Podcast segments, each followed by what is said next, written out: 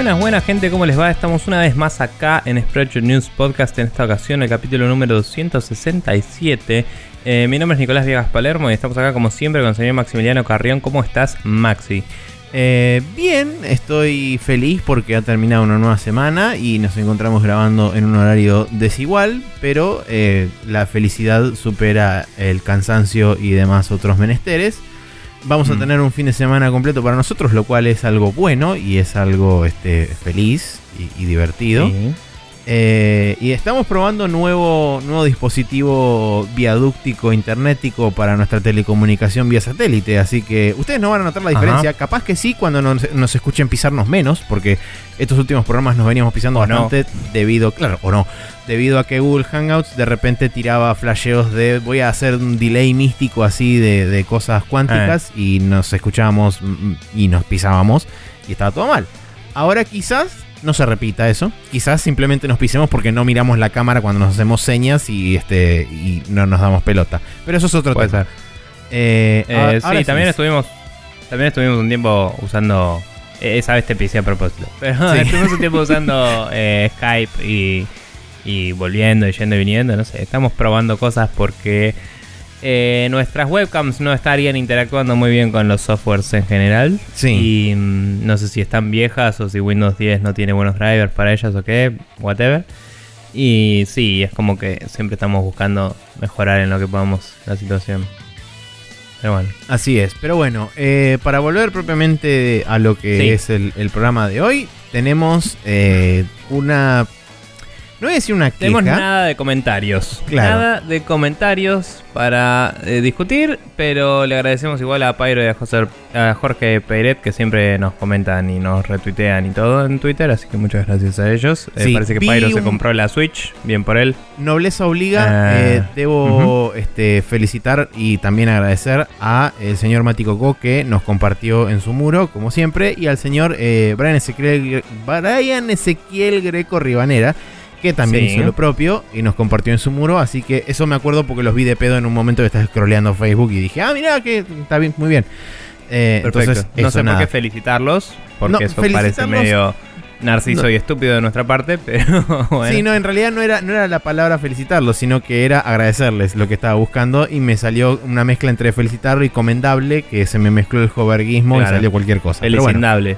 exacto. Bien. Eh, y eh, lo que voy a leer acá textual, porque lo escribí y para algo lo escribí, eh, le agradecemos nada más que a Pyro y a Jorge Peiret porque nadie más nos escribió y son malos cuando les pedimos feedback u opiniones, nos ignoran completa y absolutamente, carita triste con lagrimita que no se la puse, pero la agrego yo porque estoy Sí, la improvisando. verdad no lo leíste textual un choto, así No. que no sé para qué lo escribiste o decidiste decirlo, pero no importa. No importa. Mm, así que nada, eso es todo por la sección inicial en la cual decimos hola y todo eso y vamos a pasar a la otra No, sección no inicial se puede realmente. pasar todavía porque Eh. hay que leer todas las cosas que hay que leer antes de. ¿Y para de qué? Si no a la nos escribe. sección. bueno, está No, bien. pero ¿Cómo mira. hace la gente para así escribirnos si quieren eh, dignarse de hacerlo? Exacto. Mira, Pyro nos mandó un mail que está acá y que es muy largo y que dijo que no hacía falta que lo leamos al aire. Yo lo leí completo y le agradezco toda la información que nos da porque habla justamente del juego que habíamos hablado en la Tokyo Game Show, del eh, Virtual On junto con el Lolitas locas. Eso, idols mágicas y misteriosas. Nos tiró un montón de datos sobre qué es lo que trata esa serie, cuántos capítulos son, porque hay como 48 spin-offs aparentemente y como 3-4 secuelas. Entonces, gracias Sí. por toda la info, yo lo leí completo. Eh, así que Parece Pyro que nos mandó un varios mail. sets de 24 capítulos. Exactamente. Unos, unos 96 capítulos y después Ponele. una película. Más películas más ovas. Unos ovas que van en el medio. Exacto. Pero bueno, si quieren hacer como Pyro o como cualquier otra persona que nos manda así como mails súper largos, que justamente para eso está, que habilitamos este nuevo mail que era viejo pero que ahora es nuevo para ustedes, Nos pueden Claro. escribir a spreadshotnews.gmail.com Si no, pueden pasar por Facebook en facebook.com barra spreadshotnews, que es nuestra fanpage, como ya deben saber a esta altura si nos vienen escuchando desde hace mucho tiempo. Eh, ahí pueden dejarnos comentarios, ya sea en las noticias de cada una de, los, de las noticias propiamente dichas que vamos posteando durante la semana, o si no, en el capítulo del podcast que aparece todos los martes a las 0.30 horas. No, aparece los martes a la madrugada temprano porque no anda el autoposting loco y no sé cómo hacer para arreglarlo.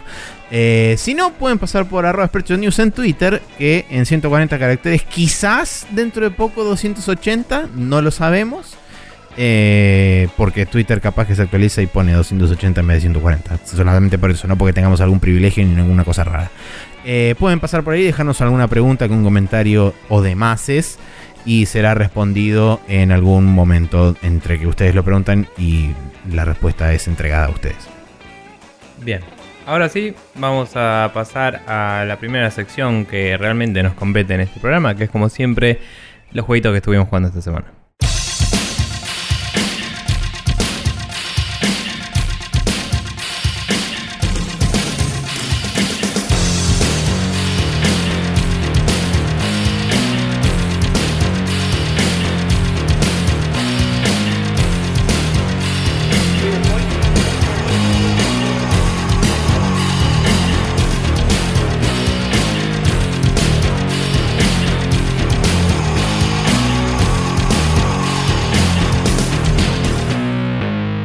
Acá estamos de vuelta en el Now Loading, también conocido como los jueguitos que estuvimos jugando esta semana. Y eh, vamos a hablar de cosas familiares y cosas que tal vez los sorprenderán. Maxi. Sí, eh, ah, sí hola, ¿qué em, tal? Buenas tardes. Eh, Empezamos por contarnos cómo terminó la aventura del hombre que no tenía gorrito verde porque esta vez decidieron no tenerlo. Eh, exacto. Que se puede conseguir un gorrito verde si te cumplís ciertas y determinadas este, funciones y, cosas. Que no me rompa los huevos, sí. Eh, que por supuesto no lo hice. Pero bueno, la cuestión es que terminó cuando yo agarré y me pudrí de este, farmear ítems para poder upgradear armaduras. Y la única armadura que me importaba era la de ninja. Una vez que tuve al mango, dije: Se va toda la mierda, me, me calzo la armadura de ninja y me voy derecho al castillo. Y así fue lo que terminé haciendo. En el medio, por supuesto, de cuanta cosa se me cruzaba, levantaba y la metía en el, en el inventario. Pero eso quedará para otro momento, quizás cuando juegue el DLC, si es que lo pienso jugar en algún momento cuando salga. Y lo compro primero, porque si no lo compro no voy a poder jugar. Eh, veré a ver qué hago. Pero bueno, en fin, la cuestión fue que agarré, fui, me mandé al castillo y me empecé a mandar por ahí, me perdí, estuve como dos horas dando vueltas intentando llegar hasta un lugar y no terminaba de llegar a ninguna parte. Y después en un momento aparecí así, quedé como en un lugar donde había un montón de torres de guardianes y guardianes voladores y cosas locas y fue como... Hmm, bueno, por acá tengo que ir. Caramba. Claro, sí, por acá tengo que ir a algún lugar. Y eh, me empezaron a disparar de todos lados. Y empecé a correr en zigzag. Subí como por una especie de ladera mientras me tapaban unas, este, unas paredes barra muros que hacían que no. Subí por una especie de heladera. Ah. Es literalmente lo que sonó que dijiste. no, una ladera de un pedazo de castillo. Y después había como una pared de tipo muralla, con lo cual eh, lo usé de escudo eh, inerte, y escudo propiamente dicho, para que no me pegue la gente. Iba corriendo por el bordecito que quedaba entre la pared y el precipicio infernal que me moría si me caía. Se em, puede meter también uno por, por abajo, no sé si sabías. Es que yo fui un rato por abajo. Por el agua. Después terminé saliendo por arriba en algún punto X del castillo. Y de ahí fue mm. cuando fui corriendo por alrededor de las murallas. Bueno, también está la de subir a donde agarrar la última memoria y ir directo de ahí.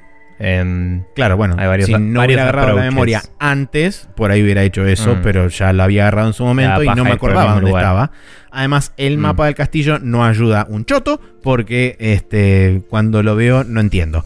Y entonces dije, me parece. Mm, o sea, entiendo que no es no ayuda mucho, mm, pero me parece que está bueno porque es medio foreshadowing, digamos. Como que te muestra un poco la inmensidad del castillo y todo. Y, el hecho de que todo el juego estás en un mapa súper familiar y de golpe te cambia a otra cosa. Que eh, por más que esto suene imbécil, parece el castillo de Castlevania cuando lo ves. Eh, y, se ve imponente, digo, está, eh, me parece que el, factor psicológico de mira cómo te desacomodé las ideas está bueno, más allá de que no sirva mucho como herramienta tal vez, en mi opinión. Puede ser. Eh, bueno, después de deambular y dar vueltas por ahí, qué sé yo, y agarrar eh, muchas armas y descartar otras tantas, porque casi todas las armas que agarré eran como de el doble de poder que el que tenía encima, mm. excepto un par, porque bueno, justo había pasado por un par de templos de matar al guardián nivel 4 y esas te dan como super armas de la chota más más. Eh, Y bueno, agarré, fui, entré al, al, lugar donde está la pelota esa latiendo y que cae este el, el Ganon este del, del, demonio y el diablo. Que cuando lo vi sí. por primera vez dije, esto parece un jefe de Dark Souls, no parece Ganon. Eh, mm. Por el diseño y por los patrones de ataque que tiene. Fue como, che, mira qué loco esto. Es como bastante inesperado para mí. Por supuesto que al haber hecho todas las bestias y todo lo demás, automáticamente le bajan la vida a la mitad, entonces es como que la pelea sí. es bastante más fácil. Bueno, la, las, los bosses de las bestias se asemejan un poco, quizás no en estética, pero en, en, en la... En el, en el, cuerpo, digamos, y su, su, elasticidad y su forma, su silueta, a bichos más de tipo el, el, el Bloodborne, me sí. parece.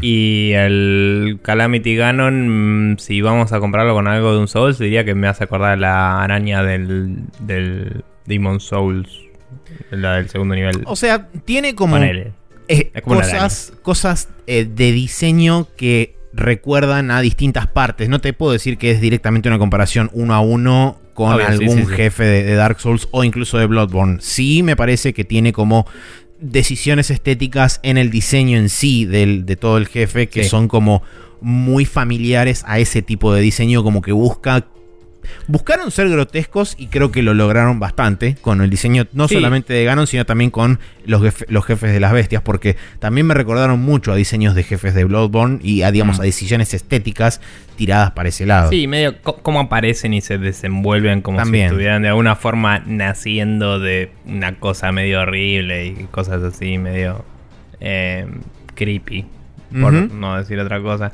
Eh, pero sí, digamos, ciertamente no se. No, no te hacen acordar visualmente, quizás en alguna mecánica sí, pero no te hacen acordar visualmente a ningún boss de Zelda de otro juego. Sí. Eh, y después, sí. bueno, en cuanto a la pelea en sí, al, al haber, digamos, eh, recortado la vida efectivamente en la mitad cuando haces las cuatro mm. bestias eh, es como que se saltea una fase completa y arranca a partir de una segunda fase, creo que es, porque aparentemente la primera, después, esto lo leí después de haberlo matado y de haber ganado el juego, pero aparentemente la primera fase es como que Ganon está corriendo casi todo el tiempo por el piso y es como que te hacen más que nada ataques melee.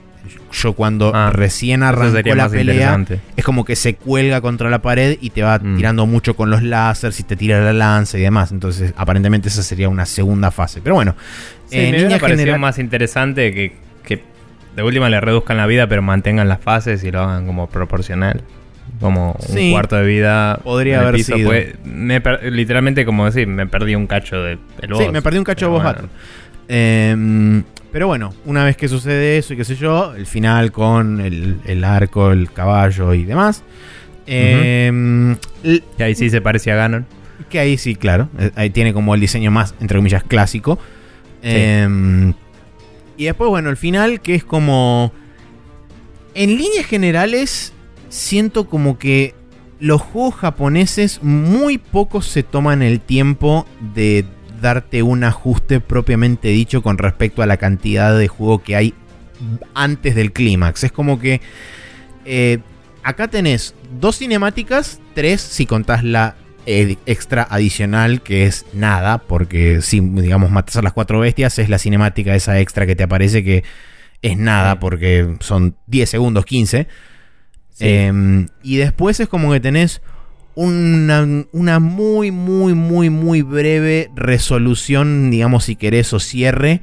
Pero no hay realmente un ajuste en el juego. Es, como que siempre siento que los finales en este tipo de juegos son muy abruptos y no se dedican mucho a definir cuál es la situación post conflicto. Es como que te plantean un mínimo indicio de cómo va a terminar la cosa, así súper ambiguo y súper desinteresado, de como decir, bueno, sí, la, la vida sigue y bla cosa que por eso me, me, gustó mucho en el Persona 5 que se, ha, se hayan tomado el juego. Efectivamente, el clímax termina eh, a fin de año, calendario, mm. y después tenés tres meses más, que en, en, tiempo de juego son dos horas, dos horas y pico, de ajuste. Sí. Que se le dedica pura y exclusivamente a claro. todo lo que sucede después y, digamos, la, entre comillas, debacle y cómo queda reorganizado el mundo y sus personajes dentro de ese lugar. Eso por eso me Pero... pareció muy interesante. No, no, no voy a decir que no, porque es verdad, pero, o sea, hay, hay muchos juegos occidentales que tampoco lo hacen. No, es verdad. Eh, es cierto que tenemos más ejemplos que sí últimamente, gracias a Dios. No- no- o sea, aguanta el Witcher y otras cosas. Eh, pero digo, algo que sí tienen los juegos japoneses es que muchas veces, a diferencia de por ahí el Mass Effect, ponele, que es... Eh, agarras a todos los... eh, o- o- el típico juego de Bioware, digamos, no solo Sí. el Mass Effect.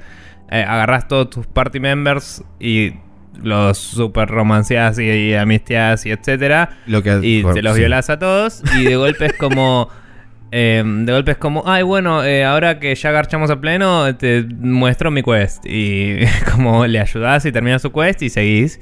Es, es como que siempre quedan threads abiertos Pero en los juegos japoneses por lo menos los pocos que jugué o conozco las historias etcétera como que muchas veces los que te siguen medio que te siguen porque los ayudaste a cumplir del todo su propio destino y ellos te están ayudando a vos a cumplir el tuyo y el Es como tuyo una ganar. devolución de favor. So, sí. Eh, ponele el. Por dar un ejemplo, el Chrono Trigger. Eh, Estaba pensando justamente en ese. todos están bastante ayudándote porque Chrono y vos salvás a, a un par y les resolvés la situación a un par. Pero antes de que termine el juego es como. Che, mira, están todas estas cosas pendientes que si las haces es como más copado con el universo. Yupi. Y si las haces te dan más ítems y cosas y de paso Ujú. resolves todas las quests de todos. Entonces es como que el, el, el ajuste lo tenés antes del final de alguna forma. ¿Me entendés? Sí. En este es como que recuperar todas las memorias eh, te hace interpretar que todo este juego es un ajuste de lo que pasó hace di- 100 años. Y yo lo interpreté así, es como eh, la historia del Zelda Breath of the Wild es lo que pasó hace, 10 hace 100 años y esto es la batalla final. Eh, o sea, todo fue en pos de que vos hoy pudieras hacerlo. ¿Me entendés? Y mm, en ese sentido creo que se redime un poco. Aunque entiendo 100% lo que decís, estaría bueno, tipo, mínimo el post-credits, que también lo tenía el crono, de "Eh, este pueblo está de celebración y esta persona está, tipo, caminando por el bosque feliz y este encontró a su papá. Y mirá, hay un pibe tocando la flauta en el bosque porque es otro Zelda al fin de, de cuentas y etcétera. Eh, estaría bueno, pero... mm, pero nada, es como... Al final, al menos, tipo, salen a los prados con, con Zelda, spoiler alert, y. Y pastito, y. Sí, sí, o sea, es como que por un lado lo entiendo, digamos, la interpretación y la forma de cerrar que tiene el juego. Que en Sí. cierta forma también es como súper japonesa, porque tenés tipo plano en primera persona y Zelda hablándole a la cámara, y es como, sí, claramente esto está buscando eh, crear una, una cierta y determinado, un cierto y determinado encuadre y una cierta y determinada reacción por ahí de parte de la persona que lo está jugando. Pero por, por otro lado también me parece que eh, estaría bueno ver un poco Sí. más allá de los 15 minutos después de haber matado al jefe final. Eh, no te digo por ahí un salto temporal, pero sí, por ejemplo, qué sé yo, no sé, que termina justo en la situación donde Zelda le dice, vamos a ir a la aldea de no sé quién. Y en vez de mostrarme la cinemática esa de vamos a ir a la aldea de no sé quién, mostrame la aldea de no sé quién, con ellos llegando y haciendo un algo, lo que sea. Y eso es como Mm. que ya te, primero, te cambia de locación, lo cual te dice que hubo un transcurso de tiempo entre la batalla final y esta situación nueva. Segundo, es un ambiente diferente y va a haber interacciones con otras cosas. Ah, tercero, te va a mostrar el, entre comillas, principio de la reconstrucción, donde también se habla un poco sobre el final. Entonces es como podés Sí. llegar a inferir un poco más sobre cuál es la situación a futuro, sin necesidad por ahí de expandirte muchísimo en eso. Sí, puedes ir en cualquier rango de, de ajuste, desde eh, fuegos artificiales y hacerle un funeral a Darth Vader, hasta eh, tipo... eh, el chabón de Hateno Village se fue a la universidad y se recibió de no sé qué. Poco después murió de sobredosis. Tipo, Claro. eh, no sé, puedes hacer lo que quieras. Eh, igual, medio a lo que iba también es, fuera de que vos ayudes a los otros personajes, pasa un poco también en los juegos japoneses lo de que la historia es mucho más personal y no tan épica en muchos aspectos, más allá de que Zelda es épico, pero digo... em, no voy a spoilear en particular, pero sepan que es más o menos así el final del eh, Nier eh, Automata. Es como Mm. todo el juego estuviste descubriendo los personajes, ¿no? Sí. Todo el puto juego entero. Y es como, bueno, se terminó. Y ahora, y bueno, ya, o sea, vos sabés que los personajes estuvieron, o sea, vos lo descubriste y ellos se descubrieron a sí mismos. Entonces, cuando se terminó la pelea, ahora tienen que vivir. Claro. Y ese es su nuevo objetivo. Y no importa que no sepas cómo. ¿Me entendés? Es como, bueno, pasó esto, van para allá. O a pesar de que, a pesar de que te lo están diciendo por básicamente una hora y media, también queda implícito en el final del Metal Gear Solid 4. o sea, Claro, es como eh, están una hora y media diciéndote tipo, bueno, Snake ahora tiene que irse a otro lugar. y es como, bueno, sí, es lo Sí, que va a hacer el chabón. gira, Y- claro. y, y tipo, sí, obvio que te gustaría ver la foto de el, el video de Snake tomándose un Fernet Branca al lado de Alfred y que pase y que pase tipo, no sé, eh, eh, Meryl con Johnny y Sasaki ahí tipo, y todo así. Pero um, em, nada, es como que Sí, claramente va a haber que hacer algo al respecto para la portada de este capítulo. Por supuesto pero, que sí. mm, Pero bueno, nada, digo. Se, se entiende un poco lo que digo. Los juegos japoneses Sí, sí, sí, sí. exploran un poco más eso. O sea, no es como Shepard, que es un eh, empty vessel, que es el chabón que libera la galaxia. Y se acabó. Eh, los personajes de los juegos japoneses casi siempre, inclusive Link, que es un empty vessel, eh, en este caso en particular, sobre todo Link, eh, es como que están ahí para convertirse en héroes y después, tipo, ganar, ganarse el descanso del resto de su vida un poco. Porque No, es casi que- siempre es como, bueno, llegaste Mario, acá tenés tu torta. O, bueno, gracias Link, eh, bajo la cortina nos damos un beso en el Zelda 2. Eh, y es como, no sé, es como que siempre hay una recompensa mínima de...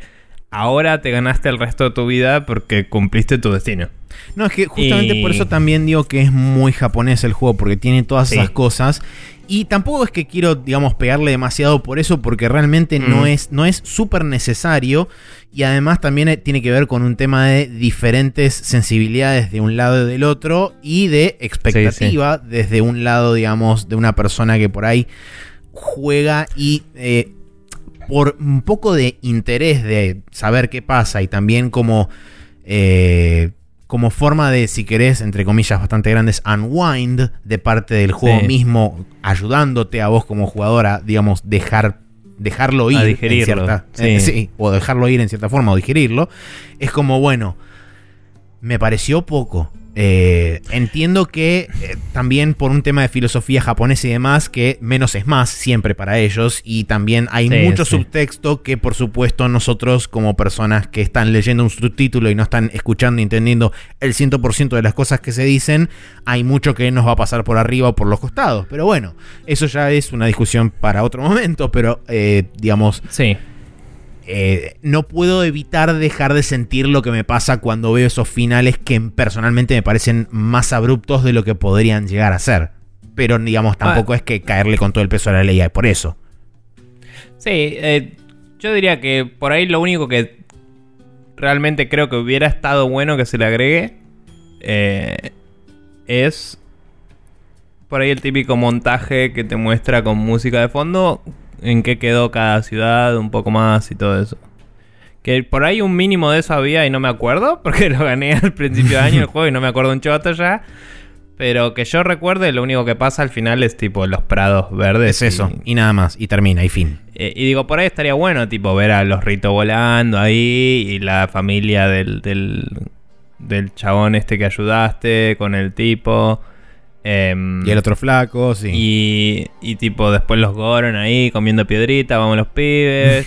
eh, ¿Me entendés? Sí, los sea, nadando como pescaditos y demás. Claro. eh, y no sé, el final verde, el final azul, el final rojo.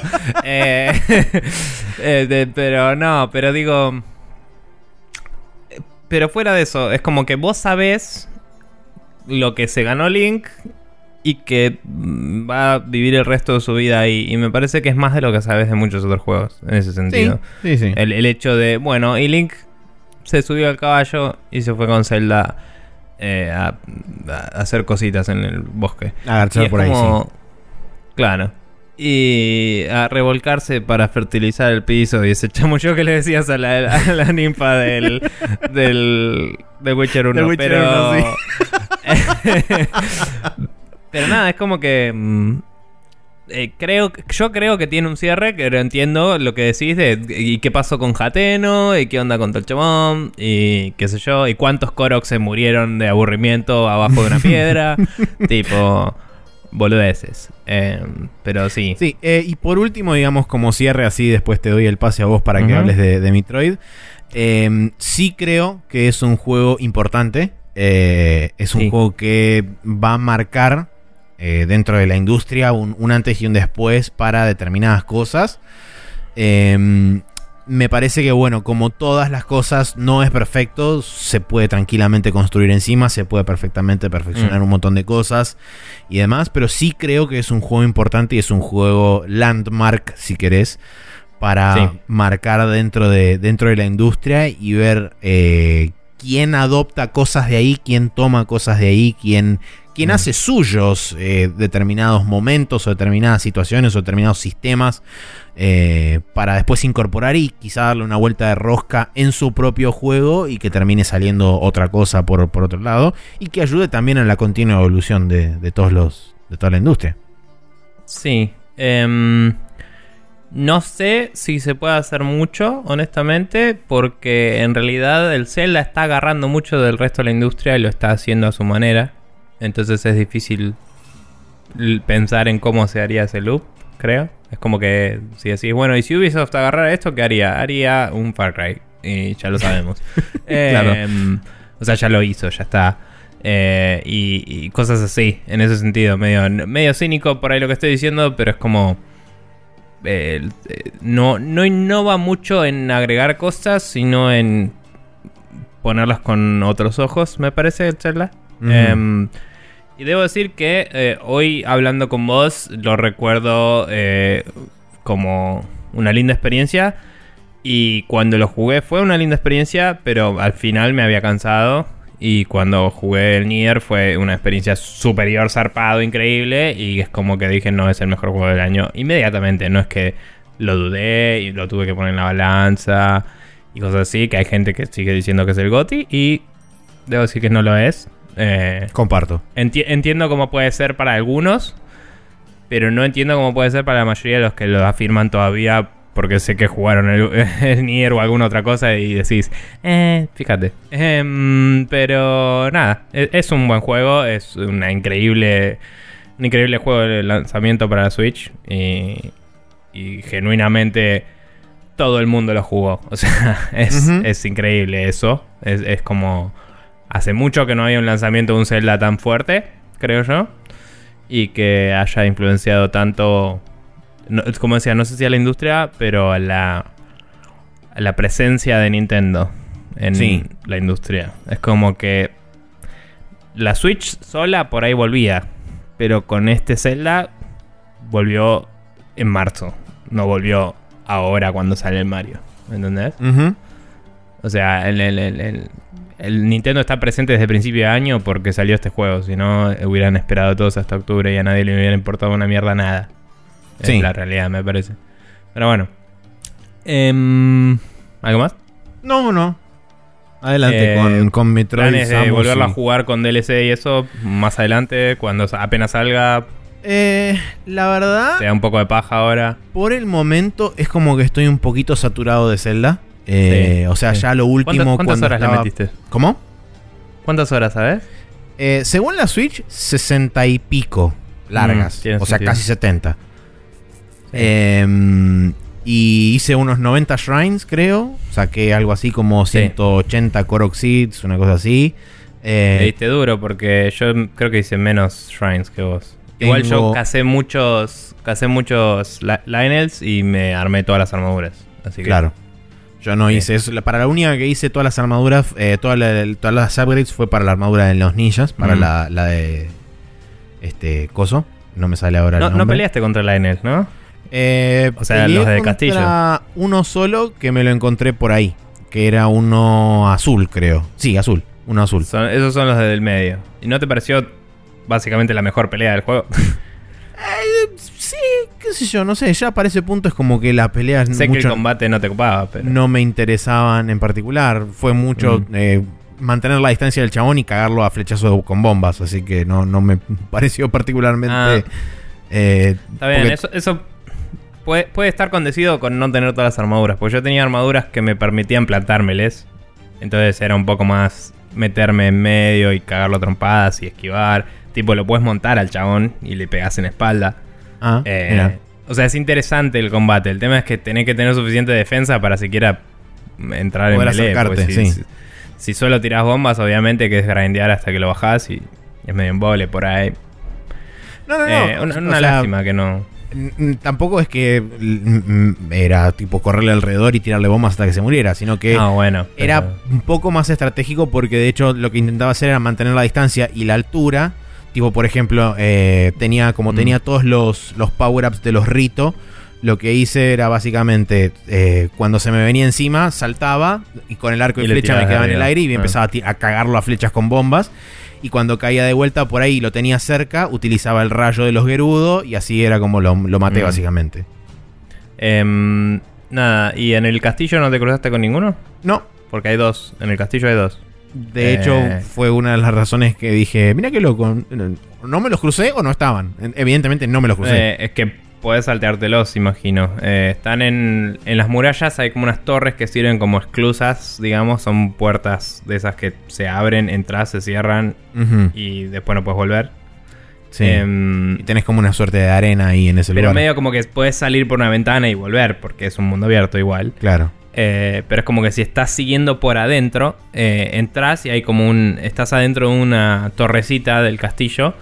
Y no sé si es porque yo había matado a todos y, y se le velea eso o qué onda, porque viste que cuando vas cumpliendo las bestias suben de nivel los enemigos. Eh, no sé si lo notaste en el mundo, en el overworld. Pero me tocó contra los más difíciles ahí, que son los blancos con rayas de tigre.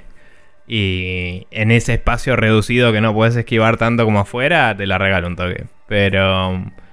Pero nada, es una experiencia interesante. Cuando lo juegues con, con expansiones, te invito a que te pongas probablemente la armadura de guardián, que cuando está bien actualizada es de las más fuertes y además reduce el daño contra los bosses y eso, así que está bueno. Em, con esa probablemente te le puedes plantar y puede ser más interesante. Pero nada. Bien. Bien.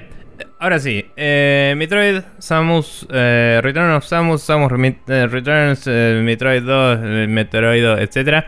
Em, sigo en el área 3, que es donde me había quedado la última vez. Es pelotudamente gigante el área 3. Hay... Sí, no, es gigante. Tiene como 3 o 4 teleports en el área, que en el anterior creo que había 2, nada más. Em, y hay un par de ascensores y hay... Lo que tiene malo esta área es que es muy, muy compleja. O sea, me, me ha pasado varias veces de no saber para dónde ir. Em, que es una experiencia, no te digo negativa, pero es muy rara hoy en un juego no saber a dónde ir. Eh, y se puede volver tedioso. No, Sí. De nuevo, no me parece negativo, pero me parece que bueno, eh, a donde iba con esto es, en esta tercera área del juego, todas las partes de esta área son muy largas hasta llegar a un dead end que Mm. o pudiste pasar a otra área, o si te faltaba un ítem y no podías, hay que volver.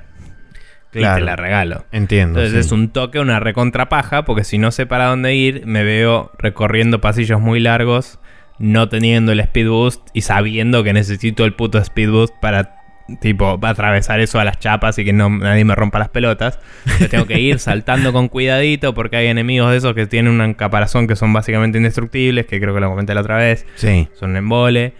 Eh, y a- a- ahora tengo bastante más vida porque encontré un par de health tanks y tengo un par de cosas más. Pero es bastante molesto, ¿viste? Sí, no Y, evita que se mm, sienta como una paja y medio como un grind. Sí, en un momento inclusive me di toda una revuelta, encontré dos Metroids más y los bajé. Creo que me faltan dos, que son como 12 en el área. Así que, o sea, no sé si 12. te- Es la máxima cantidad que puedes tener en el dial ese que te dije que había en cada área. Em, creo que me faltan dos nada más. Y realmente no sé para dónde carajo ir porque vos ves el mapa y decís, ah, bueno, me falta descubrir acá, me falta descubrir acá y me falta descubrir acá. Y en esos tres lugares no puedo hacer nada. Entonces tengo que volver a dejar los ADN de los que tenía para que me marque un lugar a donde ir, básicamente. Y no hay un teleport cerca. Entonces sí o sí voy a tener que hacer una parte de backtracking molesta, seguro. Y mientras estaba explorando eso, vi un área de estas que te digo hoy, ahora, que era un dead end, pero básicamente no se notaba porque era una habitación que seguía de largo, ¿no? ¿no? tenía una puerta o un algo que te indique no puedes pasar acá. Entonces digo, bueno, me voy a mandar a ver por qué no avancé ahí. Que dije, capaz soy un boludo y no avancé. Capaz no, capaz no tenía la puta herramienta para hacerlo y el juego no te significa una mierda. Entonces en el, ves el mapa y no tenés una clave de que no puedes pasar por ahí, la concha del pato. Encima era como toda una habitación larguísima que al final me faltaban un par de cuadraditos y ahí mm. había un ascensor que subía y se conectaba con otra área. Entonces me rehabilitaba el backtracking mucho más y podía explorar más tranquilo. Porque si no tengo que hacer una L cósmica así re loca que es más como una C. Tenía que ir para atrás, subir y volver para, adelante. de vuelta, claro. Para ir al lugar donde conectaban. Que desde arriba no podía ir a ese ascensor. Tenía que abrir eh, o sea, ese ascensor tenía una puerta que estaba trabada de adentro y no podía abrirla de afuera. Que hay un par de esas en el juego que son para abrir un área nueva y listo. Sí, es el, gating más clásico de todos.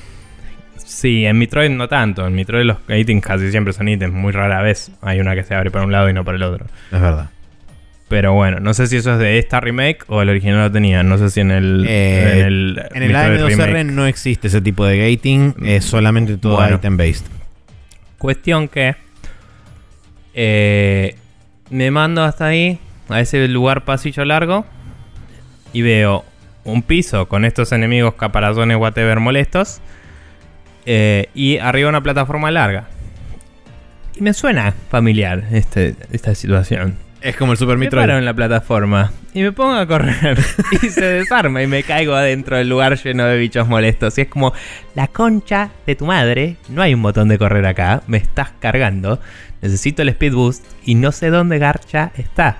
Así que mis sospechas es que estaría eh, el speed boost en algún lugar del área 3, porque me está empezando a enervar bastante. Y nada, tengo que volver haciendo backtracking molesto hasta que llegue a el DNA thingy y ahí me dirá ¿Qué tanto te solucionaría? acá. Claro, ¿qué tanto te solucionaría la vida el hecho de volver a donde están los eh, el coso de ADN de los Metroids? Capaz que, bueno, sí, que te manda por el camino correcto y vos decís que como eh, es mm. parte del, entre comillas, Critical Path, el Speed Boost, capaz te lo cruzas en el medio. Es que eso, lo, lo que hace es eh, creo que tiene un orden determinado. Vos puedes hacerlo en el orden que quieras mientras que no te lo impida ninguno de los gates claro. Eh, del juego. Pero básicamente vos, cada ADN que le llevas te indica el siguiente Metroid. Y te indica, está bueno, no me acuerdo si lo dije, pero te indica dónde está el huevo del que salió el Metroid. Y es como que está en esa área y no sabes dónde. Entonces tenés que explorar. Eh, me pareció una forma copada de indicártelo y igual dejarte la sensación de descubrimiento. Sí, sin necesidad de em, apuntarte directamente diciendo ¡Ahí está! Sí, abuelo es Maggie. Y también es como que tiene un, poco de foreshadowing, ¿no? Porque vos ves el huevo de Metroid ahí roto. Claro. Y decís, epa, se me viene uno. Y a veces, como te decía, aparecen en el fondo medio haciendo cosas locas. Y, después aparecen un par de pantallas más adelante. Está, está bueno. Eh, de hecho, en, este, en esta área hay uno en particular que tenía muchas etapas. Y cada vez que lo estabas matando se iba el hijo de puta. Y eventualmente lo encontrás. Y, y lo, lo, bajás tipo en una sala que es parecida a las demás. Pero es como que tiene muchas etapas y te sentís grosso cuando lo matás. Y tiene esas boludeces que son bien clásicas pero bien implementadas. Y, y está bueno. Eh, también hay uno que se escuchaba la señal sonora de que está cerca de uno, que hay un pip, pip, pip, pip, así como que te va indicando. y, mm, y, no lo ves. Y tenés que medio meterte por un pasadizo secreto hasta que lo agarras por atrás. Se asusta, pasa por una pared que él puede pasar y vos no. Volvés, eh, porque está bien hecho el backtracking, tipo caes en un lugar que salís al toque y ahí peleas. Eh, cosas así, copado. Cuestión que por cada uno que vas y dejas el ADN te indica el siguiente, siempre. Entonces, si vos ya no sabes a dónde ir, pero sabes que te faltan, te va a indicar un lugar al que no fuiste necesariamente. O sea, por supuesto. En ese sentido te sirve. Y si el último lugar necesitas pasar por un lugar donde tenés un ítem, eh, seguro que, el, eh, que ya lo tenés. Porque está bien diseñado el juego, no está mal diseñado. O sea, por ahí pasa que no es súper telegrafiado algo. Eh, no sé si es culpa de ser una remake de algo viejo, o si es a propósito, o si es culpa de no estar bien telegrafiado en algo nuevo. Pero en ese sentido, como te digo, igualmente el level design está bien. Y si pasaste por un lugar donde había un Metroid y lo mataste, y para el siguiente necesitas un ítem, seguro que después de ese que mataste, había una puerta que sí podías abrir. Y después de esa puerta había todo un camino que puede ser largo o no hasta llegar a ese ítem. Si no, no. O sea, si no se te pasó a vos, no se le pasó a nadie, ¿me entendés? Eh, no, no es que el juego te dijo, eh, te mandó mal. No, nunca pasó eso. Tiene sentido. Pero bueno, así que nada, tengo que hacer un poco de backtracking más de lo que me gustaría. Eh, me molesta así un poco eso de, de, por ahí tener situaciones donde el mapa no te indica nada. Tengo entendido, no, no me fijé mucho en las features del mapa, pero tengo entendido que vos podés poner tus propias marcas en el mapa. claro. Eh, que quizás si hubiera leído el manual, que no lo hice, eh, chicos, lean el puto manual. Eh, pero cuando compras en digital es un toque más. Eh, hasta te olvidas que viene. Porque es una opción oculta en el menú, ¿no? Em, afuera del juego. Tenés que hacerlo del sistema operativo eso. Claro, sí, sí, Em, Si hubiera leído el manual me hubiera dado cuenta y por ahí eso sí sería útil para marcar tipo, che, acá no puedo todavía o algo. No, no, o sea, en ese sentido, por ahí mala mía, ¿no? Pero si se hubiera estado aprovechando eso, probablemente me sería todo menos tedioso. Pero sí es raro que en un mapa de Metroid tengas que tomar notas vos aparte hoy. Creo que el Super Metroid fue el único que necesitó eso, porque el, el Zero Mission y el Fusion todos eran bastante claros y concisos. Era si Sí, además ves algo puede llegar. Tenían waypoints también, lo, tanto el Zero Mission como el Fusion.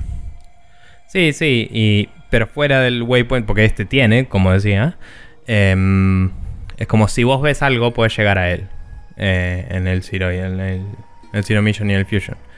Em, acá como tenés la habilidad de escanear y esas cosas, como que por ahí revelás partes que todavía no puedes llegar Mm, y claro. te estás matando en ver cómo llegar y en, y en realidad no podías llegar. Eh, cosas así que por ahí estaría bueno que de última el scan falle a través de puertas que no puedes abrir o alguna boludez un poco más indicativa de alguna forma o no sé. Es, es un debate medio abierto. Eh, no están mal las mecánicas que tenés, no está mal el mapa. Eh, de hecho está muy bien que puedas marcar tus propias cosas y no lo uso, soy por esto que decía. Eh, y el juego está bueno.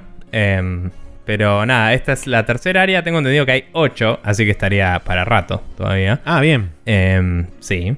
Eh, igual creo que las últimas son bastante más rápidas. Y seguramente que una vez que tenga el speed boost y eso, empieza a ser todo un walk in the park. Eh, sobre todo cuando tenga el screw attack, que es como nos vimos en Disney y te vas para arriba así como oh, y, y Claro. todo lo que se te cruza se muere y a la mierda. Digo, pero nada. Eh, Super Metroid, no. Eh, Metroid, eh, coso, este. Eh, ¿Entendiste? Sí. Aguante. Está bueno. Bien. Eh, yo. mm, es el típico. Este juego es el típico caso de. mm, probé una demo y no sé si la demo fue mala o si estaba en un momento en donde no entendí la demo. Pero. Probablemente en las dos. pero- Sí, puede ser. Pero Asura's Wrath se puede resumir en muy pocas palabras como anime de videogame. Porque es Dedo de Buda. mucha, muy, muy así. Eh, Asura's Wrath eh, está estructurado realmente como si fuera una temporada o una serie de anime, mejor dicho. A punto tal que sacando opening, o sea, exceptuando opening y ending puntualmente de lo que sería un anime, está estructurado de igual forma. Tenés una especie de primer bloque, un intermedio con este eye catchers y con su propia musiquita y una segunda parte, digamos, de de lo que es este el episodio, porque está dividido en episodios. Em, y después de eso tenés los avances del siguiente episodio. Entonces, eh, está, digamos, muy compuesto de forma anime. No solamente eso, sino que además está dividido en tres, digamos, bloques que serían como arcos argumentales dentro de lo que es toda la obra. La única cagada es que de los cuatro bloques que componen la historia, solamente vienen tres en el juego. El cuarto lo tenés que comprar como DLC, que este es el famoso, la famosa queja de todo el mundo que tenés que comprarte el final. Sí. Eh, lo bueno es que La- como yo lo compré usado, no le di plata a Capcom por ese lado, o sea que efectivamente para Capcom Bien. este juego le salió 6 dólares con 50, que es lo que sale ese último bloque. Em, Y- pero igual la última versión Whatever Sarasa no es. No, ya lo, ¿no lo incluye ya? no Tipo, salió hay una ninguna Game última versión Edition. Sarasa, whatever. Mm, voy a buscar eso mientras vos continúas. Bueno, perfecto. Eh, pero así, digamos brevemente, porque jugué un poco, no jugué una exacerbada cantidad, a pesar de que creo que ya estoy como siguiendo la lógica de los números de capítulos, estoy técnicamente en la mitad del juego, porque estoy por el capítulo, o casi la mitad del juego, estoy en el capítulo 11. Eh, Esencialmente la historia sigue como una versión bastante libremente adaptada de una leyenda sinto-budista, donde habla de. Asura, que es uno de los ocho grandes dioses de una suerte de Partenón o u Olimpo, así medio budista barra sintoísta del Japón antiguo, súper allá hace millones y millones y millones. La cuestión es que esta gente se enfrenta contra unos seres malignos de, eh, creados de la maldad pura que se llaman Goma y la idea es hacerlos justamente ese idem.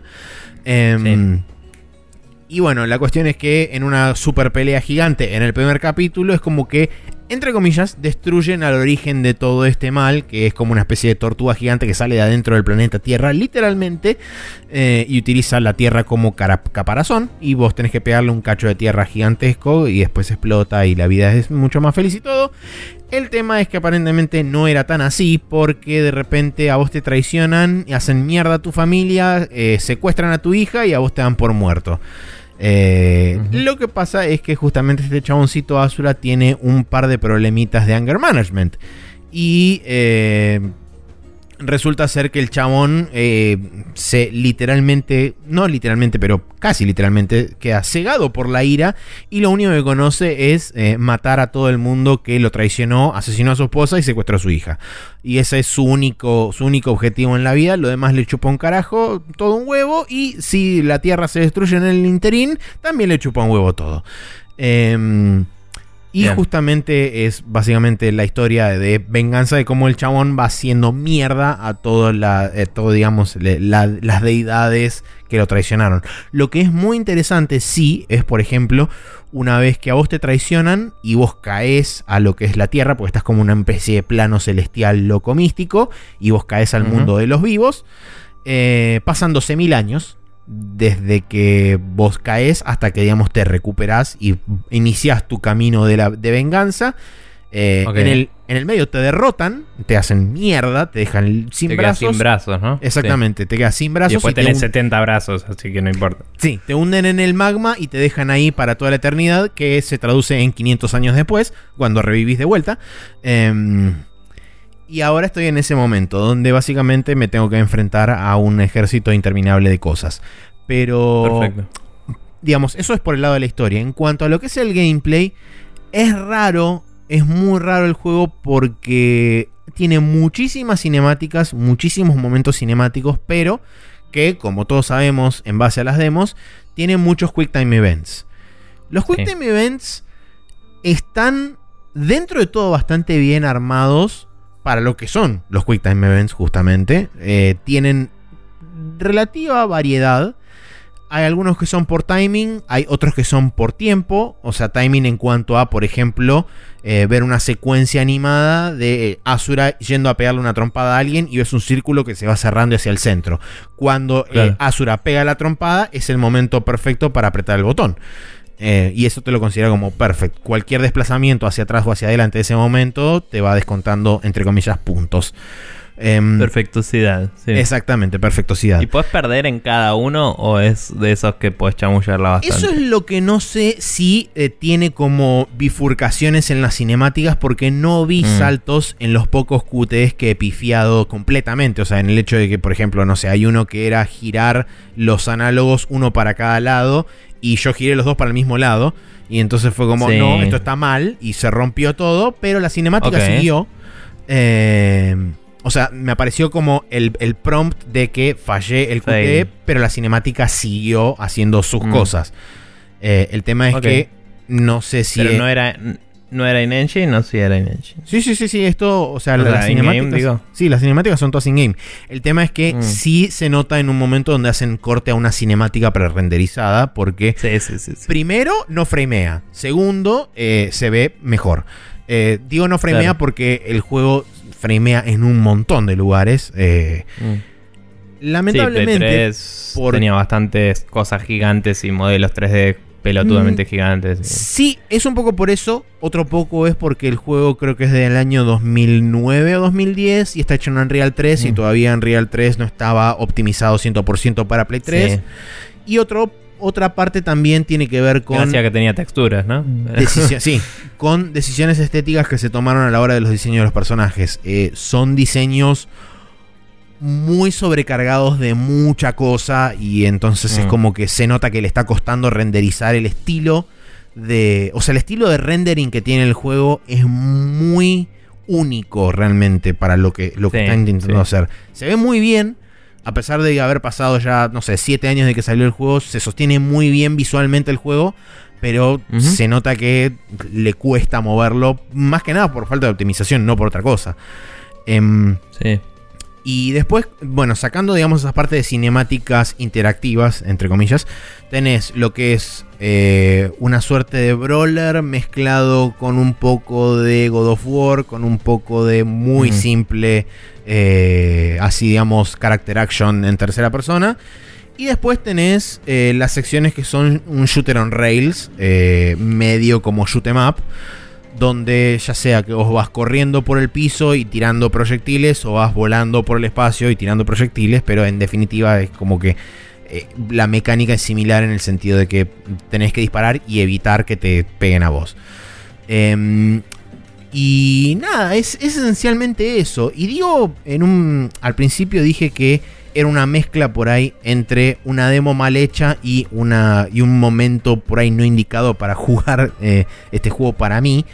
Porque realmente la demo no es tan representativa de todo lo que tiene extra el juego. O sea, es como que se concentraron demasiado. Además tiene un problema muy grave la demo que son dos, dos batallas, dos boss battles que son totalmente extraídas de contexto. No tenés ningún Claro. tipo de, de- de nada alrededor para decir, ok, bueno, de dónde viene, a dónde va, cómo es esto. Y tenés como una, un micro segmento en el medio de combate así en, en tercera persona, pero es nada y es como... O sea, si bien estás mostrándome sistémicamente un poco qué es lo que compone el juego, no me lo estás vendiendo de una forma adecuada y eso fue realmente lo que más me tiró para atrás a la hora de comprarlo. Y ahora realmente debo decir que eh, si bien no es no estoy súper fanatizado por el tema de las cinemáticas, de los quick times y qué sé yo, porque no es que te distraen, pero sí es como que le estás prestando un poco más de atención a eso que a lo que realmente está pasando en la pantalla, que es en definitiva por ahí interesante verlo porque es básicamente el chabón cagándose a trompadas contra el universo y está bueno verlo. Em, Sí. es como que no le estás dedicando el 100% de atención a eso, sino que estás más pendiente de, bueno, en qué momento me vas a tirar un QT en la cara y voy a tener que reaccionar. Y eso es por ahí la, la única crítica que yo le haría con respecto a este tipo de, de cosas. L- digamos, la contracara de eso es que en todo momento estás manteniendo el control en la mano y estás interactuando si querés con el juego. ¿no? En ningún momento es tipo, bueno, ok, viene el momento de la cinemática, dejo el control de lado y miro a ver qué me están diciendo. Em, Mm. Pero nada, en, en líneas generales, eso. Todavía no lo gané. eh, espero para las. No es muy largo aparentemente, porque ya estoy en más o menos la mitad del juego. Creo que voy unas. ¿Qué son? ¿6? ¿7 horas total? Ponele, sí, porque debo ir unas 3 y media, 4 y estoy en la mitad. Así que ponele que sí, Mm. 7, 8 horas. eh, teniendo en cuenta por ahí el, el episodio extra que, que todavía no bajé, pero que ya lo compré, así que. Claro. Eh, pero Eh, bueno, La verdad es que. eso. em, Estaba bastante seguro que había salido para otra cosa y en una versión que traía al final y no era así ni a palos. No sé si alguna vez estuvo anunciado y se canceló o si fue un delirio medio colectivo, porque estoy seguro que también lo hablé con alguien alguna vez. No sé, solo salió para PlayStation 3 y nunca tuvo una versión Game of the Year, así que mis disculpas. ¿Para Play 3 y 360 Este, salió o para Play 3 solo? Sí, sí, y 360. Ah, ok, digo, está, para bien. esa generación quise decir. No, Ah. Eh, pensé que había salido para PC, honestamente. Y con el final y todo, pero no fue así. Fue uno de esos juegos que no le pasó la gran... eh, No. Cambio generacional, pongamos todo en PC para currar otra vez. Tipo... No estaba en, Eh, en- en la época correcta, me da la impresión, para que suceda eso. Sí. Pero bueno, eh, siempre me pareció interesante. Sí, me pareció también que era demasiado de la época de los QTEs y no tenía ganas. Así que eh, después me contás Válido. cómo termina y listo. Sí. Em, bien. eh, dicho todo esto, creo que es hora de hablar de las noticias de la semana. Porque Es se está haciendo tarde y eventualmente vamos a querer cenar, así que vamos a meterle.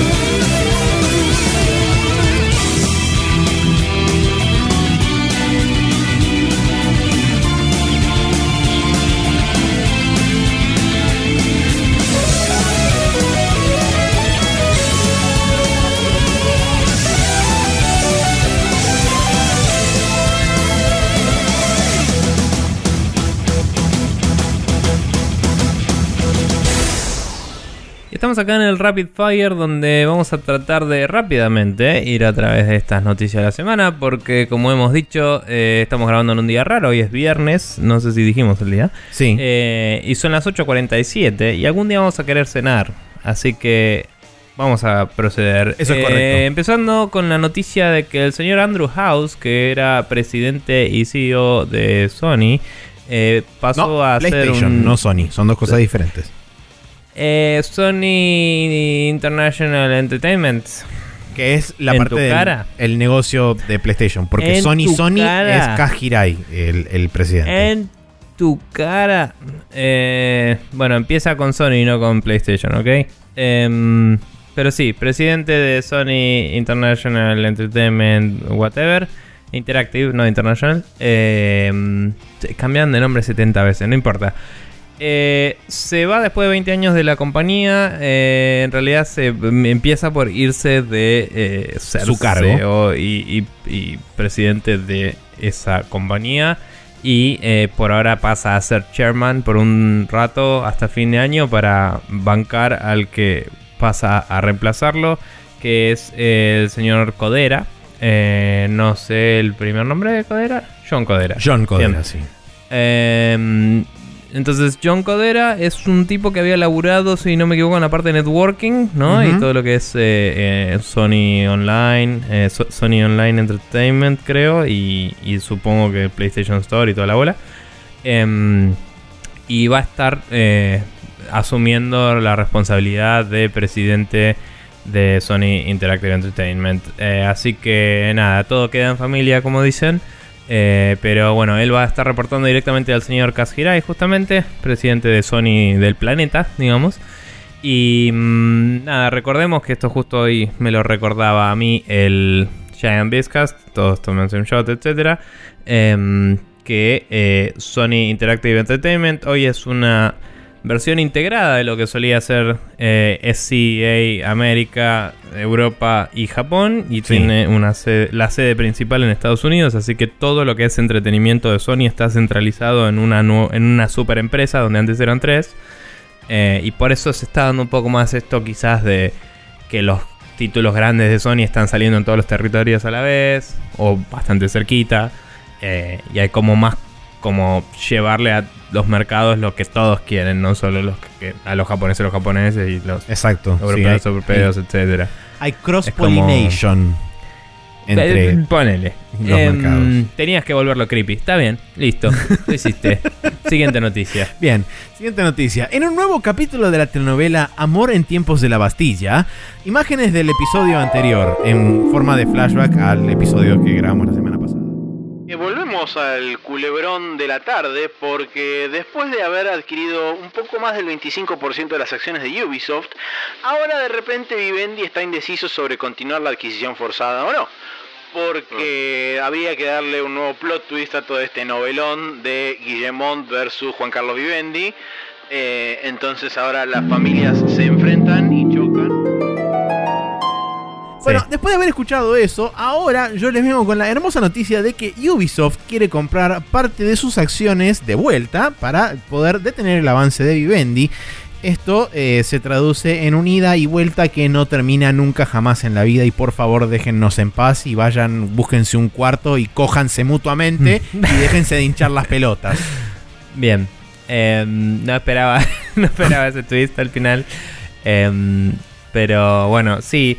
Es como que no sabíamos seguir por el lado de la telenovela mexicana o la música de Benny Hill cuando se persiguen entre habitaciones. Pero También, sí. eh, nada, la verdad es que es medio imbécil ya el nivel a lo que está llegando esto. Eh, es interesante en la nota que leímos que, que describe todo esto. Eh, destacar que hay una ley francesa que permite que los inversores que tengan mucho tiempo de inversores en una empresa tengan doble voto en, en lo que es las decisiones de juntas y eso. Entonces, hipotéticamente, si Vivendi mm, mira al techo un rato, eh, eventualmente eh, No hace va nada. a ser so- va a ser mayoritario en la, en el, en, en la mesa de directores solo por no hacer nada. digamos. Exacto.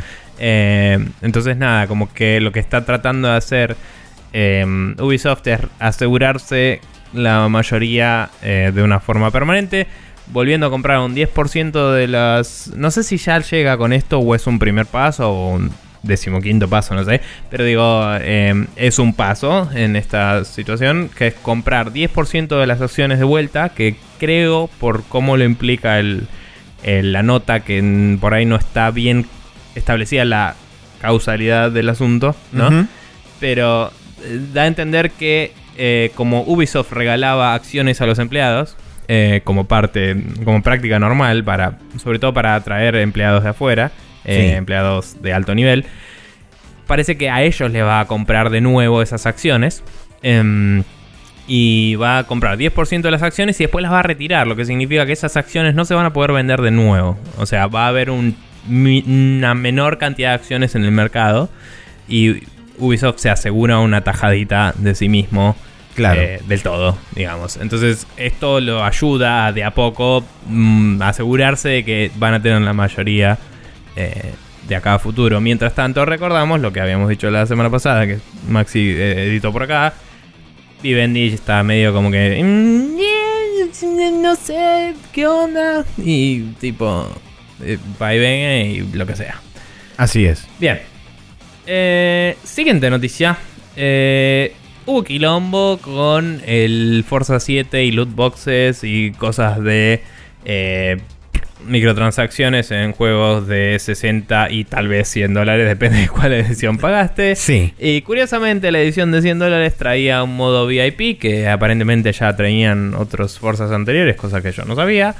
Eh, y en versiones anteriores funcionaba de una forma en la cual básicamente te daba eh, un bonus, el doble de puntos por cada carrera que jugabas. Sí, por cada carrera que jugabas te daba el doble de puntos, lo cual te permitía básicamente destrabar las cosas más rápido. Eh, y en este, en este juego decidieron cambiar esa política, a pesar de que estaba anunciada así para este juego, decidieron cambiarla hace poco. Y hubo gente que había preordenado antes de que se anunciara ese cambio. Medio que no se anunció siquiera, solo se editó la página. Se editó la descripción como, medio eh, chamullera y choreativamente. Sí, entonces es como como diría nuestro amigo Guido Chabón, me cambiaste los, Los términos y condiciones. Claramente. Eh, así que no voy a una mierda a comer con ustedes forros, que es lo que dijo una vez.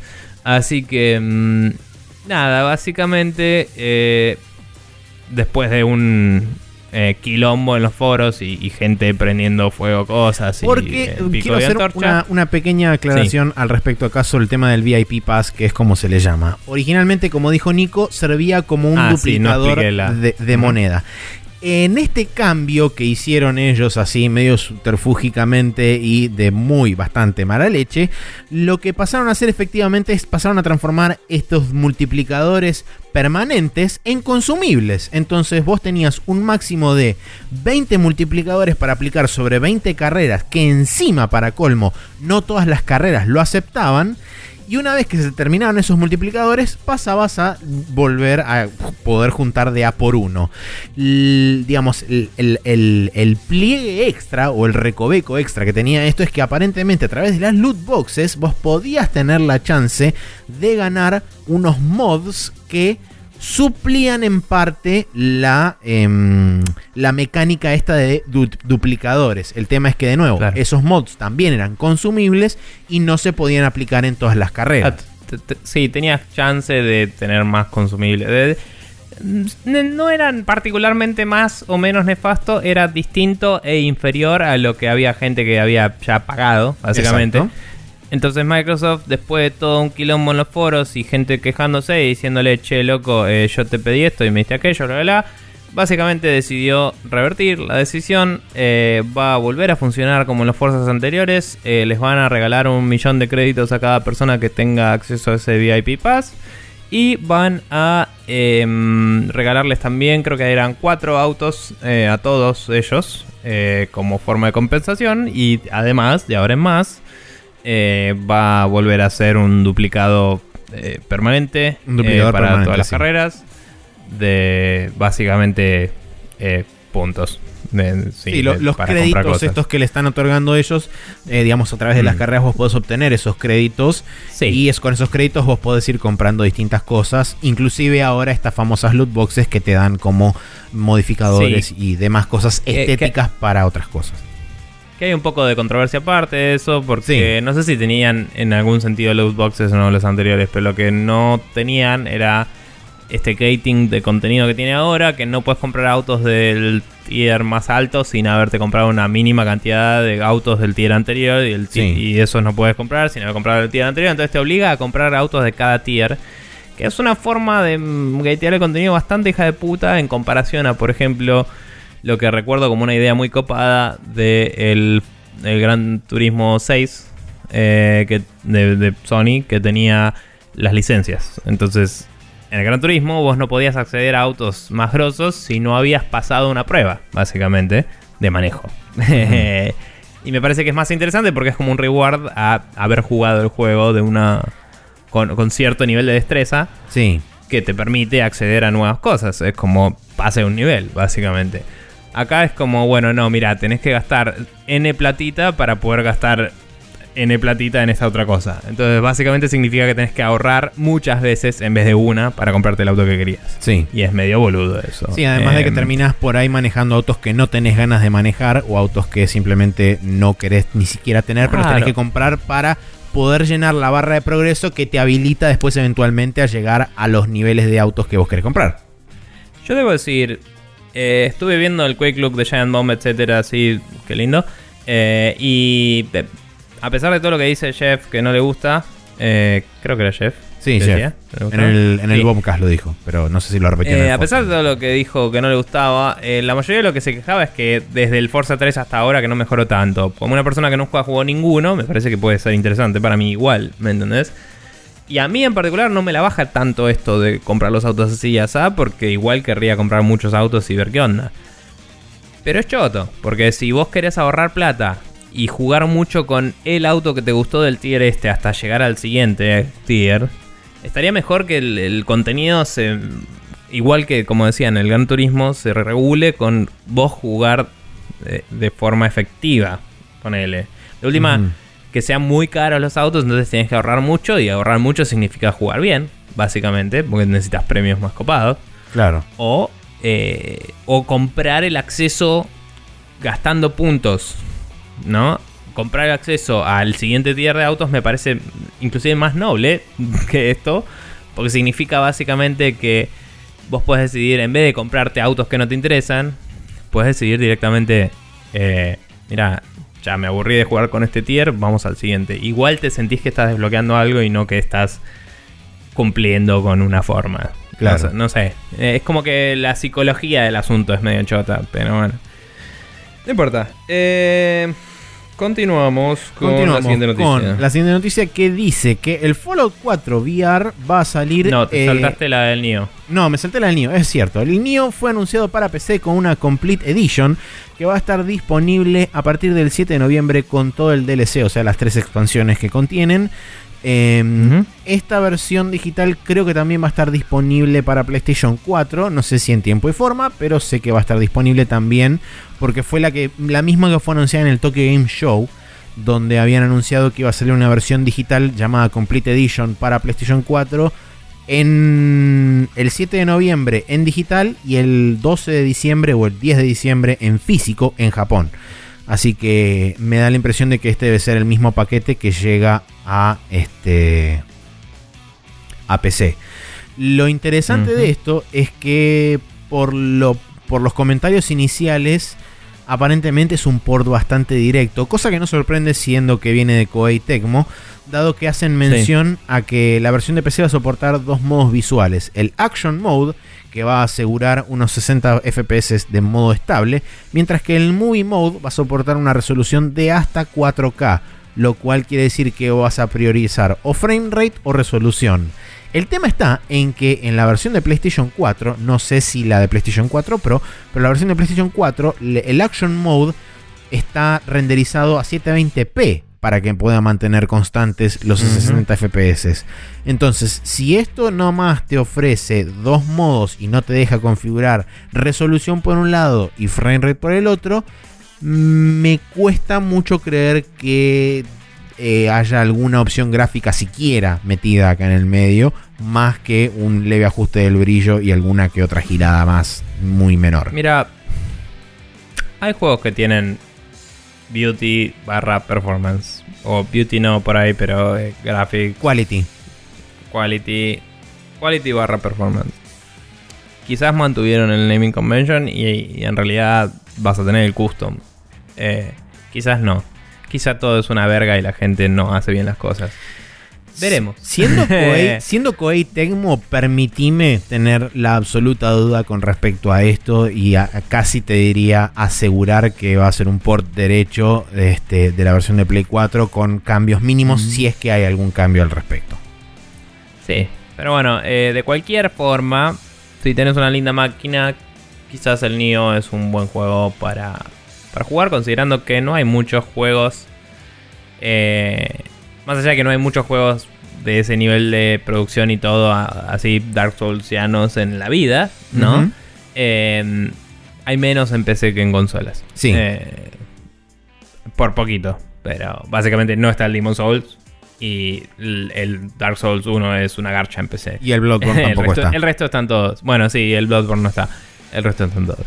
Pero. mm, pero es interesante tener uno más. Seguro, PC. seguro que sí. Ojalá, más mira, si te soy si sincero, ojalá, ojalá me equivoque y ojalá sea un port hecho, bien hecho, eh, pero tengo mis serias dudas. Y que la chupen.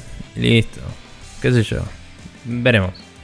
Eh, Va, tienen cosas online, hay que ver si se puede modear fácil. Pero bueno.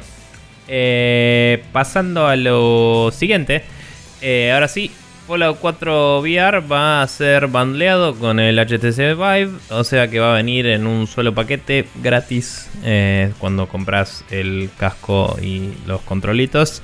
Eh, que recordemos que hoy están en un precio de 600 dólares desde que bajó. Ujú. Em, el Fallout 4 VR va a ser lanzado a un precio de 60 dólares eh, standalone. No hay mención en la nota que estamos leyendo sobre eh, la DLC. posibilidad de acceder a este contenido desde el Fallout 4 normal. O sea, si yo tengo el Fallout 4 y un Vive ahora, no sé si me lo dan. Eh, o si tengo el Fallout 4 y un Oculus. Eh, bueno, el Oculus no lo bancaba porque todo el quilombo de, de Exactamente. pero digo, no sé si, si retroactivamente te lo regalan si tenías el Fallout 4. Es o una buena si tenías pregunta. El, el, el Vive, casi seguro que no, porque ya te regalan otro juego en su momento seguro. Sí, tampoco, Pero. tampoco sí. sabemos si esta versión del Fallout 4 VR ya viene con todo el DLC y el Season Pass y la Garchar vida metida adentro. Sí, dice. Solo dice que eh, va a tener la misma eh, Near Endless Content, dice, eh, que la versión no VR. No especifica Por eso. Quizás eh, el press release fue un poco vago, porque si no lo aclararían acá, supongo. Eh, no lo voy a leer entero. Pero a quien le interese, eh, sépalo que Sí, va a estar 12 disponible el 12 de diciembre. Exactamente. Bien. Maxi. Ahora sí, eh, seguimos con la noticia que Amazon filtra Street Fighter V Arcade Edition y Capcom vuelve a avergonzarse después de haber pasado ni siquiera 3 minutos de lanzado el Marvel vs. Capcom Infinite eh, y tiene que salir forzadamente a anunciarlo de forma oficial dado que eh, básicamente Amazon le filtró y le cagó la sorpresa. Entonces, eh, lo interesante de esto es que, bueno, además de todas las adiciones que va a traer el Arcade Edition propiamente dicho, que como su nombre lo indica, va a traer un arcade mode adentro. Eh, va a salir el 16 de enero del año que viene a 40 dólares y va a ser una actualización gratuita para todas las personas que tengan el Street Fighter V base, digamos. Eh, va a incluir todos los personajes que se han lanzado hasta ahora de la temporada 1 y temporada 2. Va a traer, este, como dije, el modo arcade. Va a traer aparentemente un par de movimientos nuevos para distintos personajes. Y no sé qué otra cosa más al respecto, porque la verdad no leí la lista completa.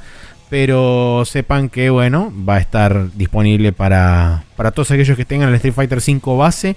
No van a necesitar comprar ni un adicional, ni una cosa extra, ni nada por el estilo. Sino que simplemente el día que se habilite les va a bajar una actualización y lo van a tener disponible. Lo que me parece interesante de parte de Capcom que no te, no te obliguen a comprar. En cierta forma Mm. manteniendo su palabra de que esto va a ser una plataforma única y no te van a hacer comprar upgrades temporales con justamente el tiempo. Sí, sí, la verdad que una buena. Em, pero bueno, nada. Qué sé yo. Eh, continuando con cosas que me importan más que el, que el Street Fighter 5.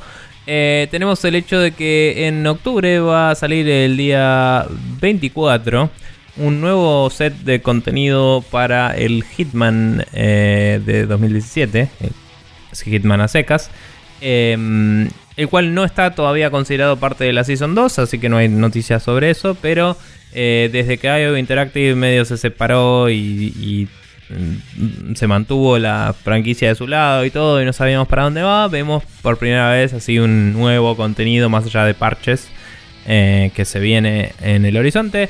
En este caso va a ser eh, 10 nuevos contratos eh, que se van a poder eh, realizar. Eh, el día 13 de octubre sale eso en particular. El- va a haber un challenge pack que se llama Master Scarecrow porque Halloween y cosas y marketing, etcétera. eh, que va a tener 5 challenges y un nuevo ítem aparentemente. eh, que es, probablemente sea una calabaza. Spoiler alert. Muy probablemente. Eh, y después dice later in October, supongo que el 24, porque eso es lo que decía la noticia. Va a haber 10 eh, nuevos contratos de jugadores. O sea, lo- lo- el modo contracts, viste que vos podés ir y hacer algo de una forma y desafiar a otros jugadores a que lo hagan. Va a haber Exacto. 10 contratos de jugadores que van a ser como eh, promocionados por eh, IO como buenos contratos para hacer. Eh, y va a haber. eh, va- van a estar elegidos este mes por un usuario llamado Hatch. Así que supongo que lo que van a hacer es todos los meses hacerlo. Si no es que lo están haciendo y no me enteré. Quizás. Sí. Y va a haber un New Content Reveal. Que eso es lo que va a haber el 24. Eh, y ese New Content solo hay un teaser que es como un chabón mirando. El logo de Ubisoft. eh, eh, es- es como una espiral. Es como un sol con una espiral superpuesta. Y Es un chabón con un. Parece. Eh, y un chabón con una especie de remera blanca, así como en posición de estoy abriendo los brazos ante Cthulhu, eh, el señor de eh, los abismos, o algo así. Em, Sí, claramente va a ser un coso de una secta o algo por el estilo. Claro, una secta que hace juegos de asesinos, etcétera. Ponele. Bien, Sí, capaz que es un nuevo Eh, mapa, Ubisoft. capaz que es una cosa así, pero que no lo meten adentro de una season, sino que simplemente te lo sacan como una cosa aparte. Eh, Eh. Pero bueno, va a ser interesante de ver eso porque demuestra, digamos, que IO Interactive mm, está hay, vivo hay todavía. vida después de. eh, Hay vida después de Square Enix, sí. De Square Enix, sí. Edition. Edition, exactamente. Eh, bueno, yo voy a proseguir leyendo la última noticia que si no viste este tráiler te recomiendo altamente que lo veas porque el creador de Dust and Elysian Tale eh, anunció su nuevo juego que se llama Never Stop Sneaking donde si yo les digo que esto es un homenaje barra parodia a Metal Gear Solid. Eh, no me van a creer hasta que no lo vean y después de que lo vean van a decir, sí chabón, dame esto right now. Eh, la buena noticia es que aparentemente sale para fin de año de este año. Y la mala noticia para algunos, buena noticia para otros, es que va a ser aparentemente exclusivo para Nintendo Switch. Así que, nada, eso. Es un. Eh, no lo había visto el trailer, lo estoy empezando a ver y ya es como. No es un Handy, pero claramente Exacto. el malo tiene cara de Liquid, pero canoso. y eh, los chabones son todos con pelos raros, pero ponele. Y. Nada, Sí. gracioso. Eh, de hecho, hay un, hay un There's a helicopter. Who's a helicopter? Exactamente, Muy sí, bueno. a eso mismo iba. Y después arranca la música de Snake Eater, pero no, pero sí. Y es todo genial. Eh, la cuestión Sí. es que. No me gusta el estilo artístico, una mierda, debo decir. Eso me va a costar digerirlo. Pero bueno. A mí no, no me disgustó particularmente, pero bueno, la cuestión es que tiene toda la pinta de ser así como una cosa barra eh, parodia barra homenaje. Cuando corre con la katana es igual. Sí. Es igual. es tipo ridículamente igual. La, la- la cámara lenta cuando baja el helicóptero, no, está, está muy bien. Igual no me gusta la estética, pero está muy bien. Bien, eh, entonces sépanlo que para toda la gente que tenga Nintendo Switch, busquen Never Stop Sneaking.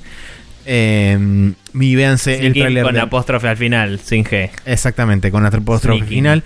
Eh, véanse el tráiler. De última lo dejamos linkeado en alguna parte o lo publicamos por ahí, lo que sea. Eh. Eh, va a estar, me da la impresión de que va a estar muy lindo porque tiene, tiene muchas, muchos, muchos, muchos, muchos, muchos guiños. Es casi diría, no, sí, no sé si frame by frame, pero sí un, no me dejan muy Ah, Hay claro. cosas que acabo de ver en ese tráiler que realmente eran la misma toma o Sí. la misma animación o el mismo timing que algo como literalmente decía, tipo la espada, cómo movía la espada es igual a cuando jugás en las VR Missions Sí, con Grey Fox. Eh, la, la cámara lenta cuando empieza a bajarse el helicóptero es igual, tipo, está muy bien. sí, está muy bien. No me gusta la estética. Eh, pero bueno, igual está bueno. Eh, bien, calendario para esta semana que corresponde. El día 10 de octubre sale el 88 Heroes 98 Heroes Edition, lo cual es medio estúpido, pero bueno, para Nintendo Switch. Eh, no estoy seguro de qué es esto, no sé si Yo sabes. tampoco. Ahí estamos. Eh, después sale el Arctica con K las dos veces para el Oculus Rift. el Ar- Arctica 1, perdón. Eh, Cyber Dimension Neptunia 4 Goddess, Goddess, 4 Goddesses Online eh, para PlayStation 4. Middle Earth Shadow of War para Windows, PlayStation 4 y Xbox One. El Raid World War 2 para PlayStation 4 y Xbox One. El Tiny Barbarian DX para Switch, eh, que es un plataformero bastante lindo de pixel art, etc. El Toho Kobuto eh, 5 eh, Cinco, Burst sí. Battle eh, para Switch, PlayStation 4 y PS Vita. Que es de pelea, supongo. O de Ponele. beat 'em up, no sé. Eh, y el viernes 13 eh, sale el Chaos Child para PlayStation 4 y PlayStation Vita. Y el The Evil Within 2 para Windows, PlayStation 4 y Xbox One. Así que esas tenemos. Eh, había un juego que creo que era esta semana. Dame un segundo porque el Stardew Valley. Eh, ah, sí, está Duale, sí. eh, ¿Qué pasó con Switch esta Duale? Ah, había sido aprobado hace un par de semanas y estaban esperando. Estaba en proceso de submission eh, hace una semana. Y el otro día el chabón dijo, eh, ya lo aprobaron. Y creo que av- avisaron cuando sale en la semana y no me acuerdo ahora la fecha. Pero creo que es esta semana. Eh, básicamente. ok. Eh, bla, bla, bla, bla, bla. No sé, fíjense en eh, el Stardew Valley sale para Switch. Eh, ah, no, ya salió, salió ayer. Así, randomly. Ah, Eh, bueno. Salió el 5 de octubre aparentemente. Eh, porque nada, era, el chabón estaba literalmente dijo, cuando lo pruebe Nintendo, aprieto el Lo botón. publico. Y el otro, eh, o sea, o les aviso y sale. Y el otro día el chabón puso en, en Coso, en Reddit, onda, está aprobado, vamos para adelante. Vamos arriba. Y no me acordaba la fecha, pero sí. Bien. Bien. Eh, eso es todo por las noticias de la semana. Vamos a pasar a la main quest donde discutiremos un artículo que nos pasó el señor Neko Bacchiani.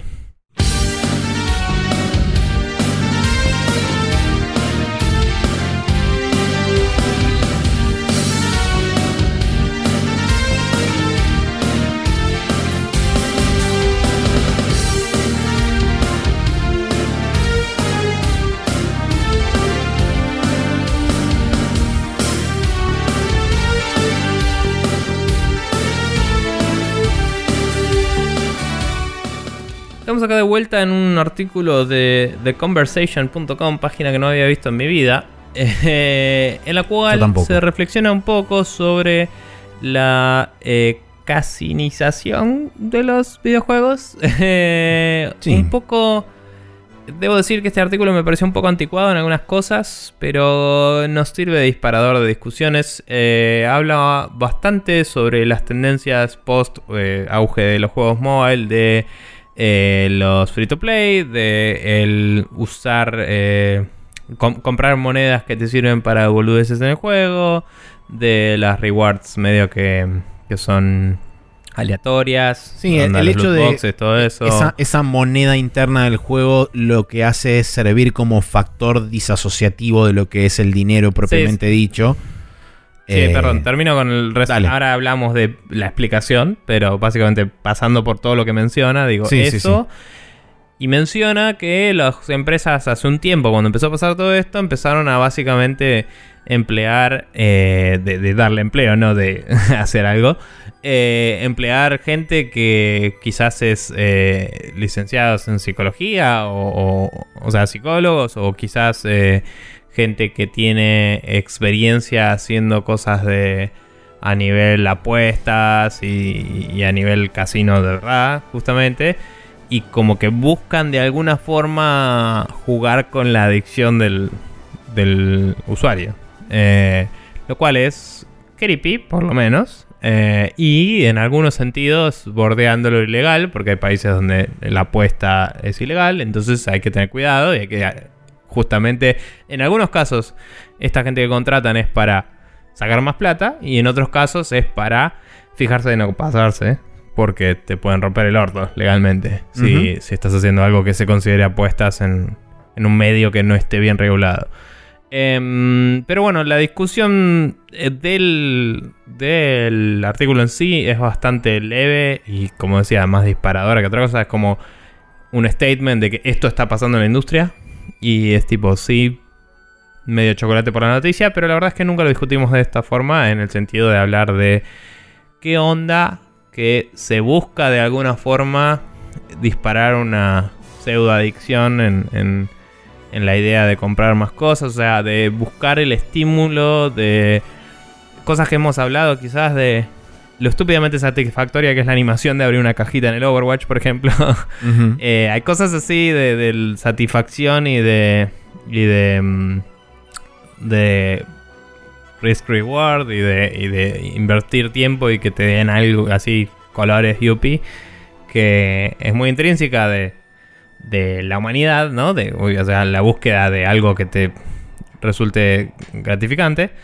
Em, y hay juegos que lo explotan de una forma que se puede considerar bastante violenta, inclusive. Eh, y hay juegos que lo hacen bien. Y, por ejemplo, Blizzard hace mucho que emplea muchas técnicas psicológicas para eh, llevar adelante cosas, sea en búsqueda de la adicción o no, por lo menos es en búsqueda de em, que te libere endorfinas y te deje feliz, ¿entendés? Al punto de que te mantengas ahí, sea considerado volverte adicto o no. El, World of Warcraft tiene muchísimo de...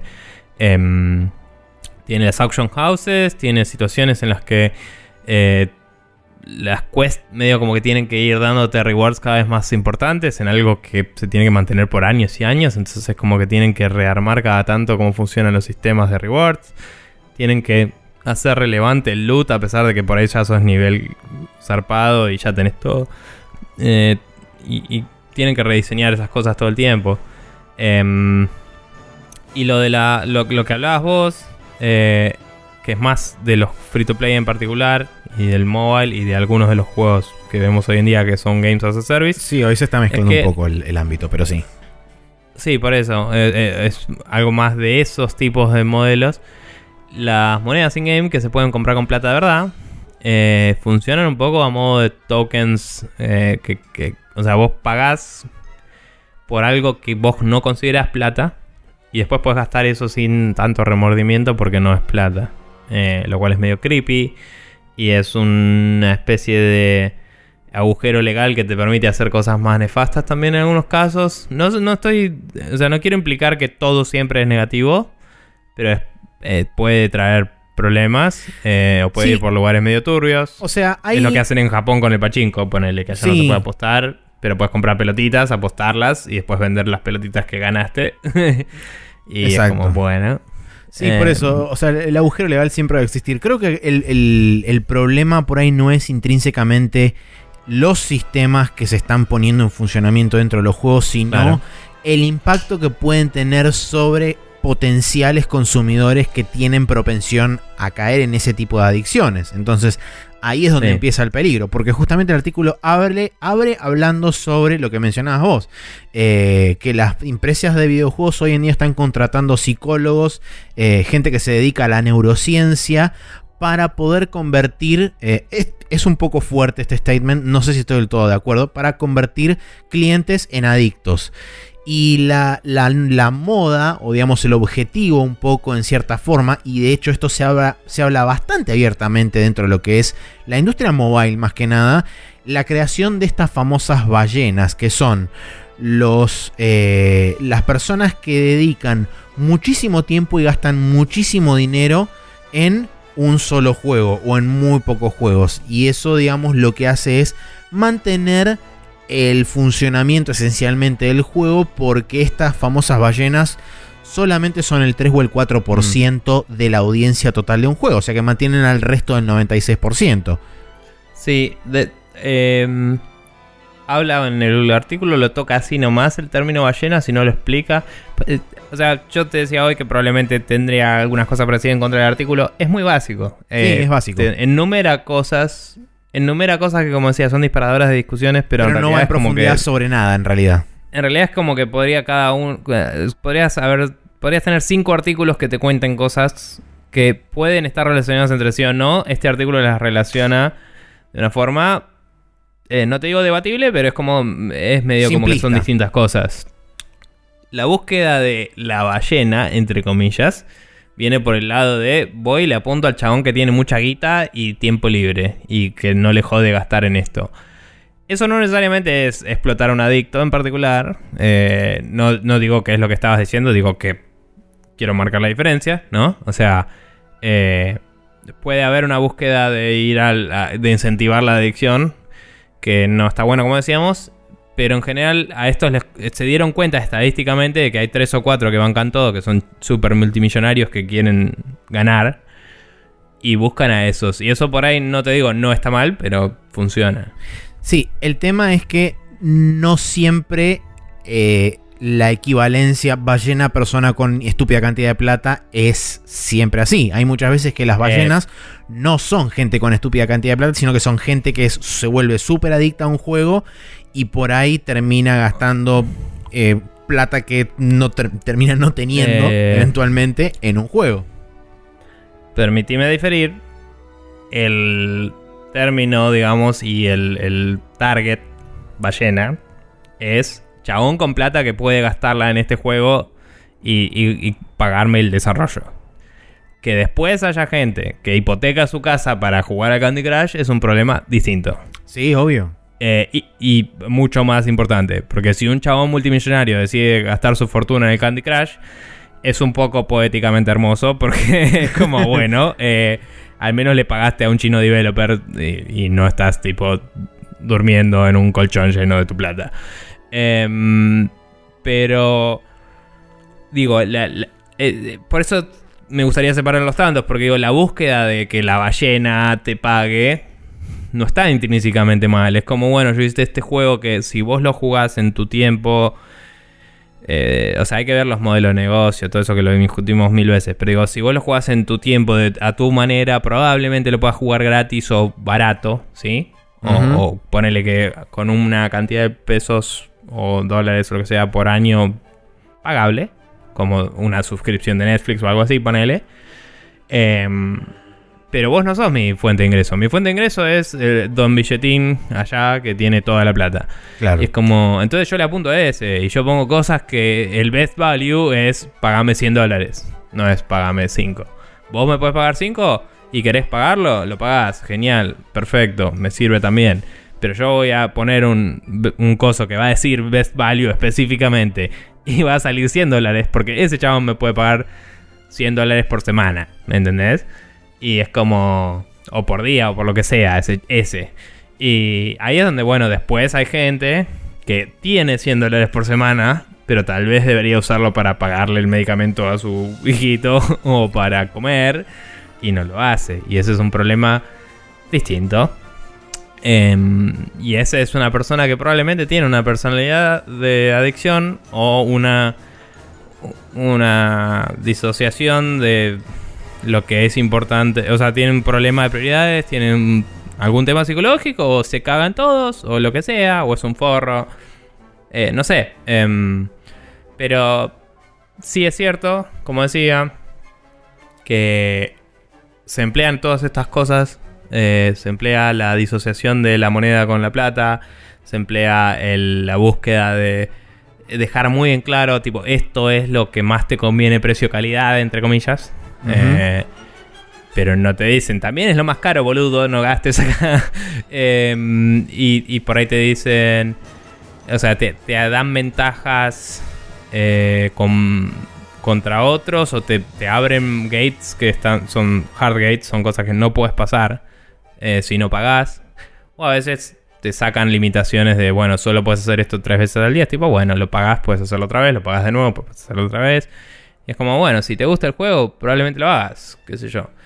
Sí, em, después entra, eh, digamos, apartándonos por ahí un poco del modelo ese y volviendo a lo que decías antes al principio del tema de, Blizzard y otros que empezaron a aplicar el modelo de eh, Games as a Service o juegos como servicios, donde introdujeron este tema de las loot boxes que es un poco jugar también con un tema de probabilidades y apuestas y demás.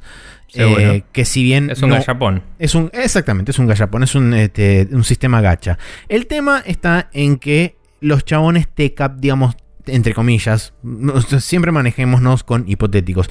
Te capturan a vos como jugador utilizando la cantidad justa de endorfinas y eh, de, gratificación instantánea que pueden generar, por ejemplo, algo tan simple como la animación de apertura de una loot box o el hecho de decirte, eh, como decías vos el otro día sobre uno de los eventos estos especiales que, se habían hecho en, Overwatch, que después de determinada cantidad de matches eh, te daban mm. una, caja extra a vos por haber simplemente jugado una determinada cantidad de partidas.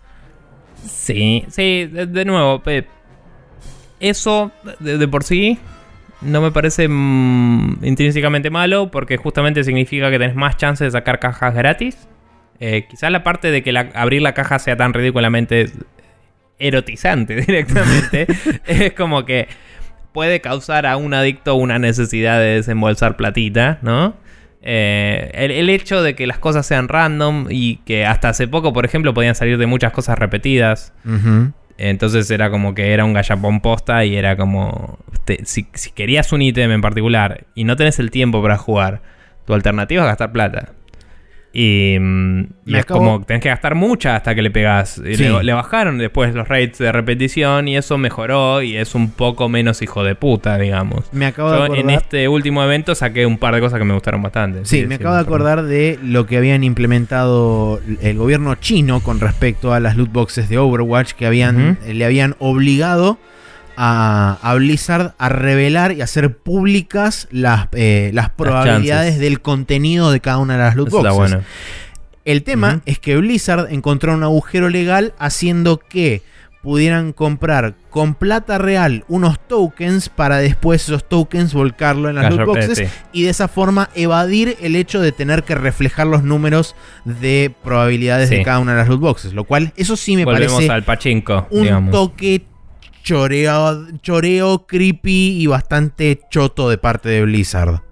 Sí, eso es eh, buscar un hueco legal maliciosamente, digamos. No, no hay nada que decir a favor de esa jugada. Em, de nuevo, y no creo que... Perdón, no creo que el juego por cómo está diseñado o lo que sea, esté tan pensado para explotar la adicción. Sí creo que esa medida fue hecha para eh, no ayudar a proteger a esa gente. están, ofuscando a propósito eh, una, una, una medida que, sir- que el gobierno chino proporcionó para poder generar transparencia. O sea, están generando Obvio. a propósito una barrera extra para no, no poder, digamos, tener la posibilidad de hacer los cálculos y qué sé yo. Y para colmo Claro, de males, esas loot boxes, la- las probabilidades de esas loot boxes eran exclusivas para China. O sea que no se puede Sí, sí, no- no es extrapolar que- esos números afuera Ah. de China, sino que eran exclusivas para el, para el, el Overwatch en China con los servidores chinos. Eh, Lo que digo es. Hay una mínima distinción en que. Como decía, no, no es que el juego trata de explotar las cosas, pero claramente Blizzard tomó una decisión que. que va en contra de los intereses de. de- de- del- de los intentos de proteger eh, a la gente adicta que está haciendo el gobierno. eh, o, o de proteger la economía personal de la, personal de la gente. O sea, Sí. eh, y eso es nefasto y re- reprochable, no, no tiene un, un aspecto que lo redima en lo más mínimo. Em, en ese sentido, quizás lo quizás podemos medio generalizar y decir que tal vez los peores eh, medios que están empleando las nuevas empresas son los asesores legales. Pero Sí. eh, no sé, es como que sí es cierto que hay una búsqueda de eh, la liberación pelotuda de endorfinas, que es algo que se viene haciendo hace muchísimo tiempo en los casinos. Es como que todos los sonidos eh, sí. de, de las máquinas están diseñados para dispararte respuestas muy primates de eh, lograste algo aunque no hayas logrado una mierda. Em, o sea, con que te salgan dos de los tres rodillos bien en una tragamonedas es como que ya te sentís que estás cerca y que podés llegar a ganar, ¿viste? Sí. Y, y como que hay un montón de cosas súper estudiadísimas de la psicología y todo, y se están aplicando las mismas cosas. Y es así. Y ya justamente establecimos paralelismo con Pachinko y con. eh, y con eh, Gallapones. Que son dos cosas que son hechas para que gastes toda tu plata en Japón. O sea, eh, los gallapones son para gente que colecciona. Que son. La mayoría de Japón les gusta coleccionar cosas. Eh. Si no, pregúntenle a el señor que inventó Pokémon cómo le está yendo. Y em, a la mayoría de los viejos de Japón les gusta apostar. Porque es ilegal apostar. Entonces es como, ah, mira cómo estoy yendo al, al- tipo, a, a pesar, estoy yendo en contra del sistema. Y van y se gastan la guita. Y los juegos están adoptando esas cosas. Y una persona medida por ahí la pasa bien y le, le es entretenido y, y loco.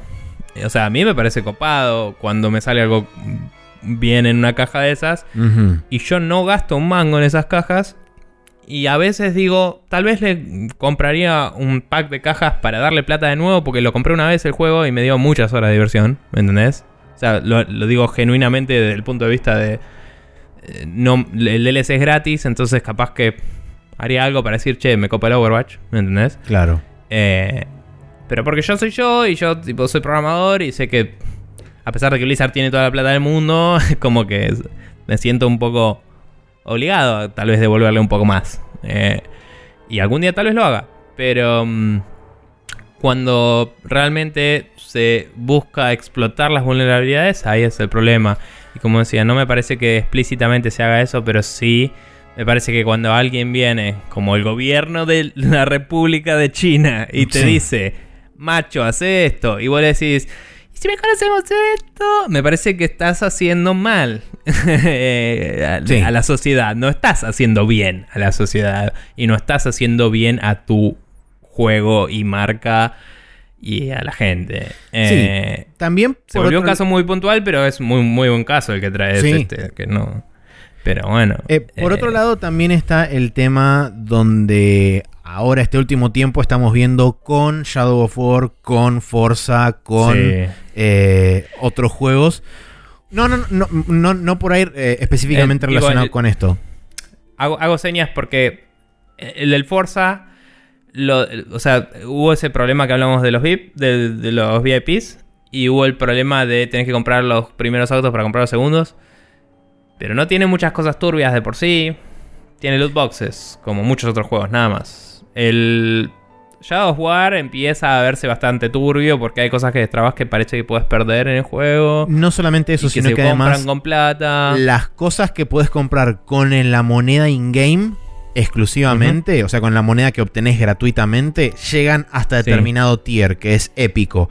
Y solamente en los, eh, los objetos legendarios los puedes acceder con moneda paga, eh, premium, extra, bla. Entonces Una ahí verga. eso ya es una chotada. Y ahí ya nos estamos metiendo con otro tema. Pero puntualmente quería traer el tema de las loot boxes porque eh, con el tema de la movida en general de los juegos que están intentando volverse todos, ya sean single player o multiplayer, están empezando a tirarse con el Games as a Service, intentando capturar la mayor Sí. cantidad de audiencia.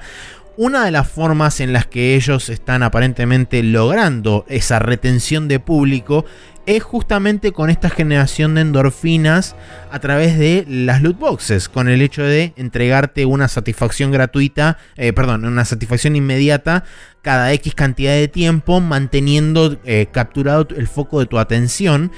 Y si encima, para colmo, logran que vos, parte de la de plata extra que vos, no solamente que ya pagaste el juego, sino que además encima de eso le estás dando más plata por cosas que realmente, o que por ahí alteran tu progreso en el caso del Shadow of War, o que por ahí ni siquiera son notadas por el- los jugadores a gran escala, como son las loot boxes de contenido estético para los pilotos dentro de los autos del Forza. O sea que, y encima para colmo, el 90% de los autos tienen eh, las ventanas este, polarizadas. Entonces, Sí. como que no lo ves Sí. al chabón.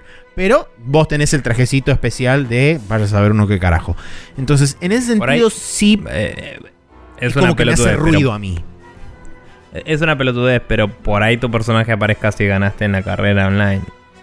No lo vi el menú, Yo pero tampoco. imagino que va por ese lado. O Puede sea, ser, que termina y ves un chabón vestido de Hello Kitty, ponele. Y decís, ah, mira, me ganó. Eh, Tenía un par de disfraces medio pelotudos, por eso lo mencioné así. Pero.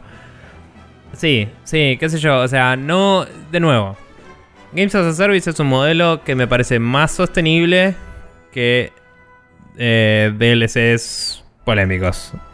Em, eh, DLCs polémicos es una abreviación de las discusiones de los últimos tres años que tuvimos. Sí. Así que es lo máximo que voy a decir. Eh, no me parece mal. Mm, me parece mal buscar la explotación, como decía. Pero no me parece mal que los juegos eh, tengan loot boxes y puedes trabarlo todo jugando.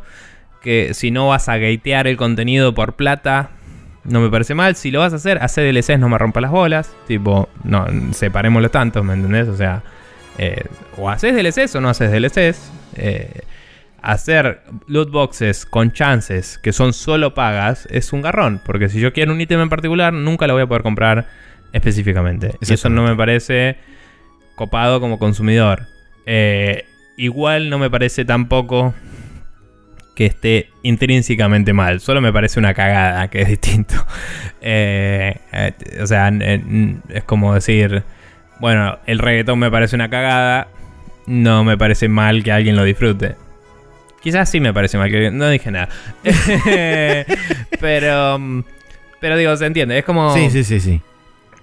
Me parece que está bien querer obtener dinero por el trabajo que haces y está bien apuntar a hacer un juego que dure en el tiempo. Está bueno el Games as a Service en ese sentido. Es tipo, bueno, ok, eh, sacar un juego por año es mucho y te satura. Perfecto. Hagamos un juego que dure años. Para poder hacer eso, tengo que seguir cobrando cosas. ¿Qué puedo hacer? Bueno, soy el Dota, lo hago gratis, te vendo cosas estéticas, el juego lo tenés todo, perfecto. Soy el Team Fortress, lo- mismo, perfecto. Soy el, Overwa- el Overwatch, me compras una vez y tenés todo ahí, lo puedes trabar ju- eh, sacando loot boxes, pero si querés te compras loot boxes, perfecto. O sea, eso está, está bien y no me parece mal, de hecho me parece positivo, me parece que incentiva... eh, tener un juego que puedes volver y que siempre va a tener cosas nuevas. Eh, me parece copado. Sí, creo que por ahí el- mi problema personal pasa no tanto por, de A nuevo, vos no te gusta mucho el multiplayer igual, pero... los sistemas. No, es que va más allá de eso. Me resulta por ahí chocante desde el punto de vista que siempre se hace que en líneas generales en la industria lo que se busca es exprimir hasta la última gota de jugo de una piedra. Entonces siempre se buscan los sistemas que sean lo más agresivos y lo más abrasivos posibles hasta que llega un punto en que queda la nada misma. Entonces creo que por ahí estoy más en conflicto y más en, digamos, en ruta de choque contra ese tipo más que nada de ideología y no tanto contra los sistemas en sí. Porque es cierto, por ahí el sistema de loot boxes es efectivo si se utiliza juiciosamente y se le da un balance dentro del juego y no se le, digamos, eh, mete en la cabeza potencialmente a una persona que puede llegar a tener un desorden adictivo de comprar, comprar, consumir, consumir, dame toda tu plata hasta que te quedes en la calle, porque hay juegos que vamos a ponerlo dentro del marco de la duda, pero que no está del todo claro si los chabones quieren absorberte hasta el último centavo o si simplemente es una consecuencia de cómo están planteadas ciertas cosas. Entonces, eh, ahí es donde yo entro, entro a, dudar y entro, me, me, salta la térmica con ese tipo de cosas. Entonces, si uno, si la industria en general no quiere llegar a tener que sentarse en una mesa a charlar con una eventual futura comisión anti-adicciones para la gente que apuesta en juegos, es como, bueno, ok, muchachos, pongan los pies en polvorosa e intenten no ser tan eh, abrasivamente evidentes con determinados tipos de cosas, como por ejemplo, en el caso de un single player, el Shadow of War, en el caso de un multiplayer dedicado pura y exclusivamente al caso de China, eh, Blizzard con el Overwatch. Entonces, creo que lo pudieron hacer porque era China. Porque en cualquier otra parte del mundo me parece que no hubiera funcionado eso y alguien hubiera saltado automáticamente a decir, che, maestro, esto es cualquiera. Sí, sí. Eh, nada, sí, todos los ejemplos que yo estaba dando eran multiplayer. Hay juegos single player que hacen cosas medio nefastas, eh, como el Shadow of War.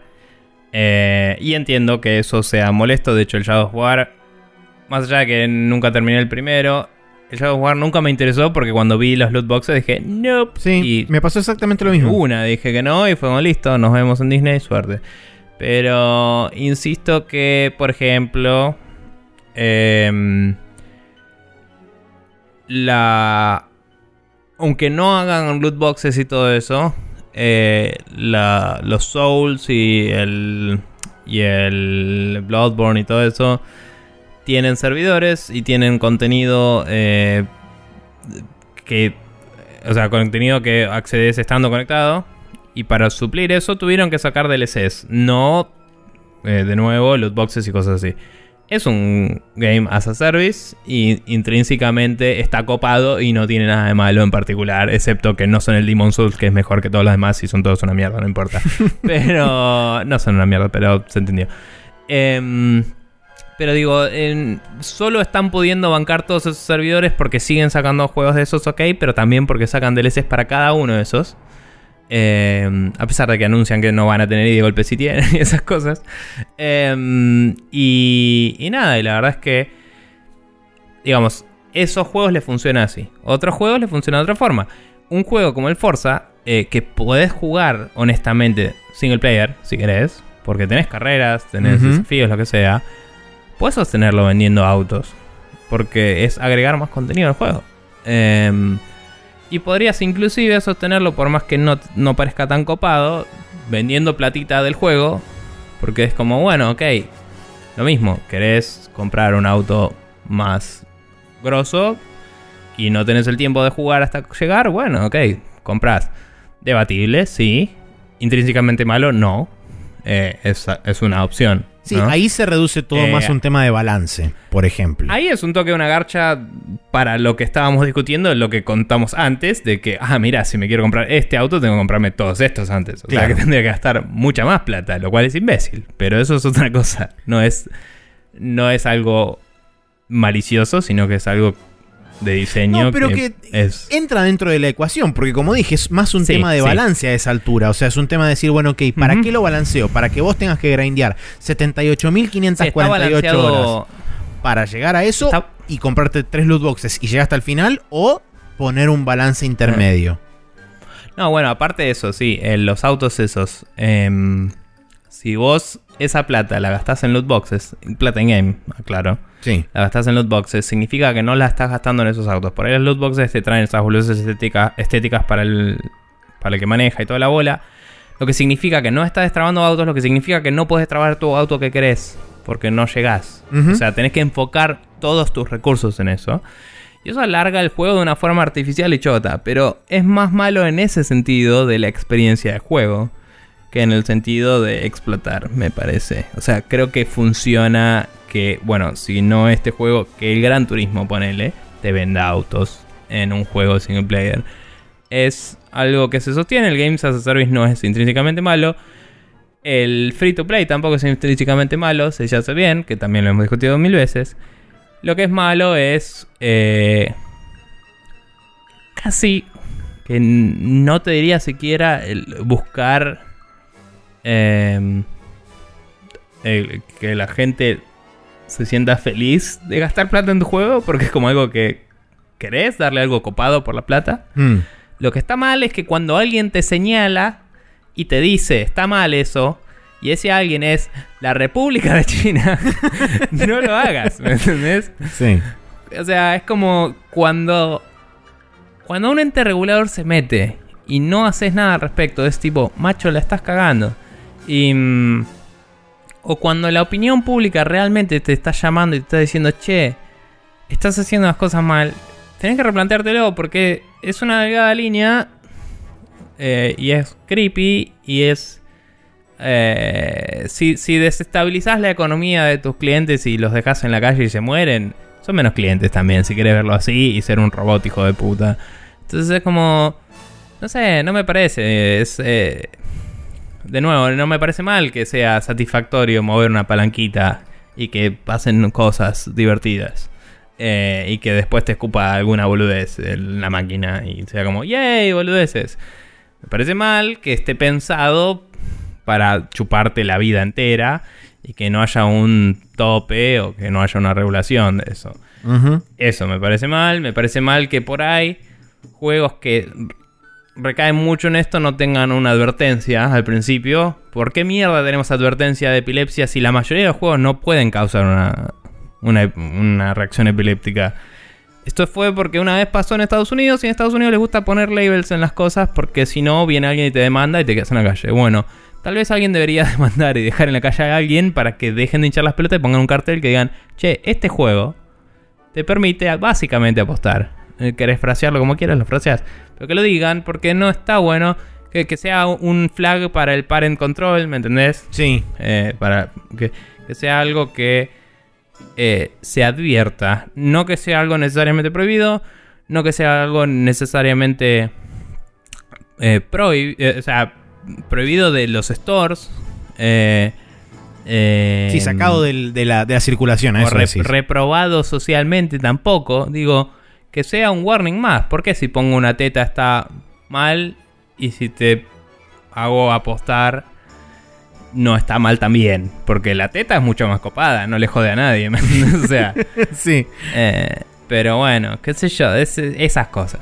Eh, quizás el ESRB debería poner, eh, no sé, Creo Resource Management. Claro, sí. si Creo no querés que- ponerle betting. por el momento está poniendo como. Pasa que lo está poniendo en el marco de ficción del juego y para los juegos que lo tienen. Pero está poniendo tipo Mm. gambling. O sea que se muestra la acción de apostar dentro del marco Eh, narrativo del de- juego. sí.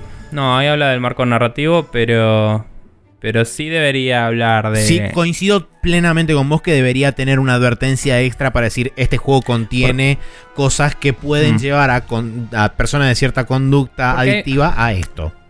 O sea, ¿querés hacerlo de la forma más genérica y no ofensiva para nadie posible? Especifica, tiene un store que permite comprar contenido adicional y otra especificación que diga se puede comprar contenido de Con uso plata real. eh, de uso limitado. No, digo, aclará si tiene un store, eh, o Mm. sea, ya de por sí, que está bien, tiene un- o, o si tiene DLC, digamos. Este juego eh, está habilitado para comprar contenido adicional online. Como flag. Ok, ponele. Eh, para eso necesito internet, lo que quieras.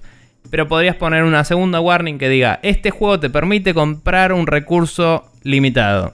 ¿Entendés? Sí. Como diciendo, vos podés comprar algo y se te puede acabar lo que compraste. Tenlo en Ujú. cuenta. Tal cual. Y, y- y ahí, si ofendiste a alguien, es como, bueno, sos un hijo de puta, porque nunca dije Gamble, no me rompa los huevos. Y a eso lo prohibís por hijo de puta. Pero, Sí. pero Sí. bueno, no, eh, digo, no sé, me parece que eh, algo, no te, eh, o sea, no suelo estar muy a favor de entes reguladores em, duros, digamos. De hecho, me parece que es lo más leve que puedo sugerir. Eh, pero sí estoy a favor de las de, de- cosas, advertir cosas que pueden causar efecto negativo en la gente. Y me parece que tenemos tantas warnings que no afectan a una puta persona que tener una que sí tendría sentido. Pero bueno. Sí, por eso Eh. digo que creo que si realmente se quieren, o sea, si realmente no quieren tener esa charla a muy cara de perro y ser obligados a determinadas condiciones que imponga un potencial ente regulador que se meta con todo este tema, dado que esto por ahí se termina yendo de madre, estaría bueno que se sienten entre todas las empresas y tengan una discusión ética y moral con respecto a la posición que tendrían que tomar con esto y ver cómo lo manejan y de acá a futuro cómo se vuelca ese contenido a las personas que pueden o no potencialmente tener eh, comportamientos adictivos y que los pueden llevar a ciertos y determinados lugares que no está bueno que caigan. Pero bueno, eh, de nuevo, como hicimos la semana pasada con el tema de la piratería y demás, que al final no nos dieron ni cinco de pelota y nadie se presentó y nos dejó ningún comentario.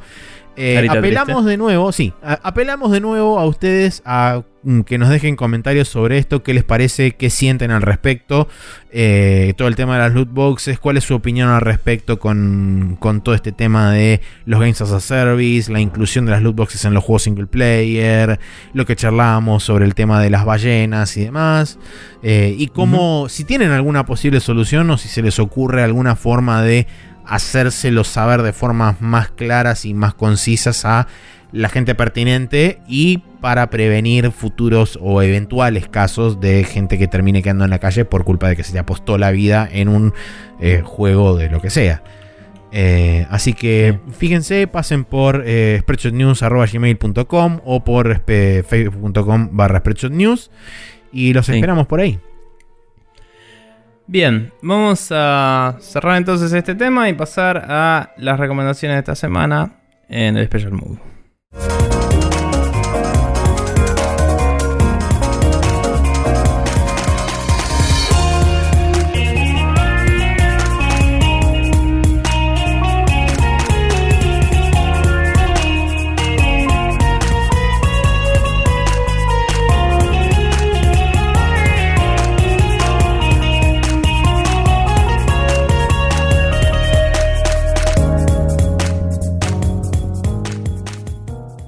Acá en el Special Mood tenemos un par de recomendaciones, pero antes me gustaría aclarar el hecho de que me olvidé al principio del capítulo de agradecer al señor Carlos Molina, que como todos los años, eh, hace un par de años ya, me regaló un juego para mi cumpleaños. Así que gracias. Eh, ahora solo tengo que jugar tres de los tres juegos que me regaló. Em, pero bueno, eh, me regaló el Divinity Original Sin 2, que lo, tenía bastante en la mira, así que le agradezco. Em, creo que voy a jugar el 1 antes de jugar el 2 eh, entero, porque nunca lo terminé al final. Tengo que hablar a ver si lo voy a seguir con mi amigo Santi o no. Eh, si no, lo jugaré solo y después me pondré con el 2. Escuché muy buenas cosas. Escuché que tiene un modo de Dungeon Master muy copado que me interesa a nivel game design y toda la bola. Y le agradezco el enorme gesto de generosidad. Él lo tenía vaqueado en Kickstarter, así que por suerte no le salió demasiado dinero en ese sentido porque me lo dio en Steam y lo primero que pensé fue no, qué copado y lo segundo que pensé fue no, estaba mucho más barato en GOG y como no, ya, ya, ya él tenía la key así que nada, es un, un gesto de generosidad igual de grosso y además no le salió tanta plata así que gracias Charlie y me alegro de que ese sea el caso. Em, eso quería decir y además eh, otra cosa que se me había pasado al principio es que el sitio está andando para el orto. No hicimos un, un eh, quick shot sobre eso. El sitio está andando para el orto, el feed anda bien. Eh, ya tengo andando en una solución que probablemente sea mucho más permanente el sitio, pero todavía no descubrí como un buen lugar donde poner el URL eh, para que apunte al sitio. Eh, es un tema de web, whatever, no importa. Necesito un lugar donde manejar el host, el, el no el hosting, el, el dominio y el hosting lo voy a tener en un GitHub Pages para quien le interese. Que eh, para sitios estáticos como el nuestro, que no tiene mucho contenido así interactivo ni nada, anda joya. Así que eh, en eso estamos. Eh, voy a consultar con gentes con tiempo. Tengo, tengo como 5 meses y medio de que pague esta cosa. Em, así que voy a consultarlo tranquilo y ver de hacerlo con tiempo. El día que haya que avisar algo más, se avisará. Pero bueno, quería hacer este paréntesis para que lo sepan. Si entran al sitio y no anda, perdón. Eh, es toda una garcha que le vamos a hacer. Bien, recomendaciones de esta semana. Eh, yo por mi parte voy a recomendar algo que mencionamos el otro día tangencialmente. Estuve averiguando y eventualmente implementé una de las soluciones que me han recomendado. Eh, me la recomendó el señor eh, Santiago em, Santiago Quiroga, eh, escucha de nuestro programa, em, que es el gestor de passwords KeePass XC. KeePass se escribe K-E-E-P-A-S-S. Eh, X era una versión vieja de esto, que es lo que él me recomendó. Estuve chosmeando, hay un KeePass 2 y un KeePass XC. Que el XC es cross-platform, o sea, se puede usar en Linux, en Mac y en PC. Además, hay un cliente de Android que es separado, o sea, no usa la misma marca, digamos pero accede a los mismos passwords y toda la bola y me permite a mí loguearme en distintas computadoras, poner eh, passwords de distintos niveles de complejidad automatizados que no necesito acordarme y son mucho más seguros porque no son el mismo puto password cada vez, que era lo que tenía antes. Entonces, eh, hoy mi password de Facebook no la sé, pero es un chorizo de muchas letras y números que es difícil de craquear. Mi password de Twitter lo mismo mi password de GitHub lo mismo, mi password de Bitbucket, mi password de eh, Tumblr, mi password de, así sustantivamente. Y mm, está bueno porque me empecé a olvidar de mis passwords y a la mierda y los tengo guardados en una base de datos que está subida a la internet en mi Google Drive y la puedo acceder desde donde quiera. Y eso está muy bueno. Eh, si les interesa chusmearlo, búsquenlo. Hay algunos tutoriales online de cómo usarlo si les parece medio complicado o loco. Eh, no necesitan generar passwords super aleatorios si prefieren acordárselas. Em, o, escribirlas ustedes, mejor dicho. Eh, pero esto se los puede acordar por ustedes y guardarlos de una forma segura. Eh, lo único que tienen que hacer es acordarse realmente una password que puede tener muchas palabras. Es como una frase. passphrase se dice. Y mm, con eso desbloquean la base de datos que está toda encriptada y pueden acceder a cada una de, esas entradas y usarlo en los sitios correspondientes. Me parece copado, me parece que está bueno incentivar la búsqueda de una seguridad informática mejor. Porque, nada, laburando en sistemas uno a veces se entera de algunas cositas que decís, hmm", y no está bueno. No, em, no está bueno. Así que nada, me pareció que estaba en una situación muy de mierda mi, identidad en internet y dije vamos a asegurarla un poquito. Voy a hacer lo mismo con las eh, passwords del sitio. Para que, esto también es loco. O sea, si ustedes tienen un podcast o lo que sea, esto les permite también compartir una base de datos con otra persona. O sea que podrían tener un proyecto con un amigo y tener una cuenta compartida y compartir a través de Google Drive o lo que sea la base de datos de passwords, lo único que tienen que hacer es decirse un único password que es el passphrase y yo puedo empezar a agregar cuentas de Spreadshot en distintos servicios que usemos en el futuro y le agrego la cosa ahí y cuando Maxi quiera loguearse a uno de esos ni siquiera le tuve que decir la password, se mete ahí y lo tiene y está bueno. Así que para colaboración también sirve. Eh, aún si fueran escritas a mano y no random. Ah, sí. Em, Sí, así que nada, KeePass XC para Android si quieren pueden usar el KeePass to Android, que es una aplicación de Android que accede a este tipo de base de datos y tiene sus propias lindas features. eh, de copiar y pegar las passwords y eso de forma bastante copada. Y en iOS, si tienen iPad o iPhone, eh, hay uno que se llama Mini KeePass. Así que todos esos eh, son para tener en cuenta: KeePass XC, Mini KeePass y KeePass to Android. Ojalá les haya servido. Maxi. Muy bien, yo les voy a recomendar el recientemente salido del horno tráiler de eh, Pacific Rim Uprising o Pacific Rim 2, como también se la conoce por algunos lugares. Y está todo bien. Eh, básicamente, nosotros podemos ver un montón de eh, mechas gigantes eh, pegándole trompadas, tirándose cohetes, sacando espadas y motosierras eh, eléctricas Bien. gigantes de los brazos, piernas y demás extremidades de cada uno de los eh, robots. ¿Eléctricas, diésel, nucleares, analógicas? Eh, ¿O eléctricas nada más? potencialmente. Ok. Y no, no contentos con eso, sino que también le adosan un cohete símil Saturno 5 en la espalda para potencialmente pelear en el espacio, lo cual ya me deja con el orto para el norte, esperando que se vaya toda la recalcadísima concha del pato y ser feliz durante dos horas, mientras robots cagan a trompadas bichos gigantes, sin mirar a dónde están tirando trompadas, piñas, misiles y demás, etcétera, mientras la gente explota por los aires y todo el mundo es feliz, por lo menos yo soy feliz. Eh, la historia no tengo en la más puta idea de qué se trata, ni tampoco me importa saber de qué se trata. Así que lo importante acá es bichos y mecas. Ambos se encuentran en el medio y surge la felicidad. Y la historia no importa, lo que importa es si al final se va a escuchar.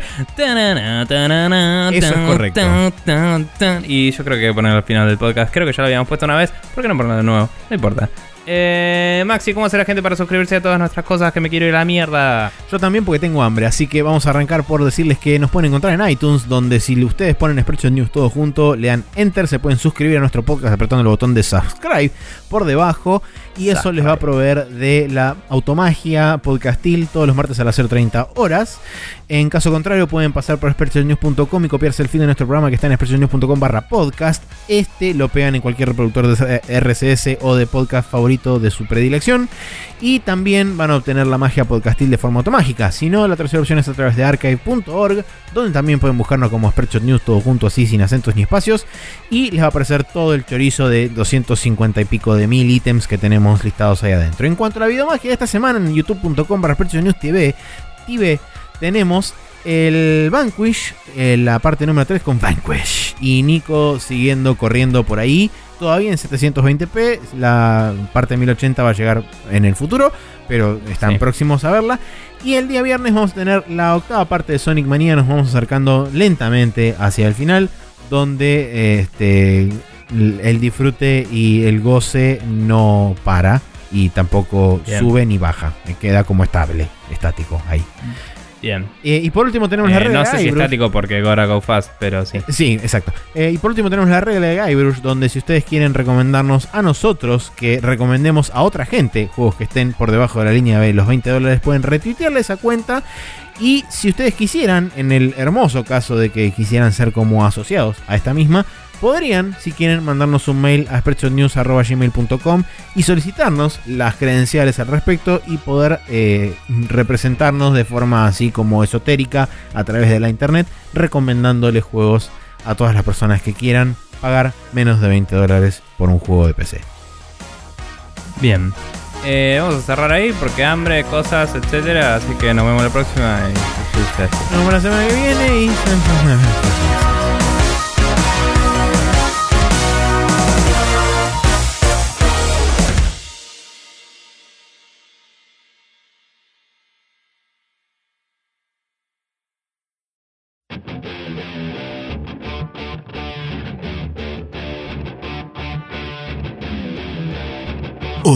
y bienvenidos nuevamente a otro Lo que sobra de Spreadshot News.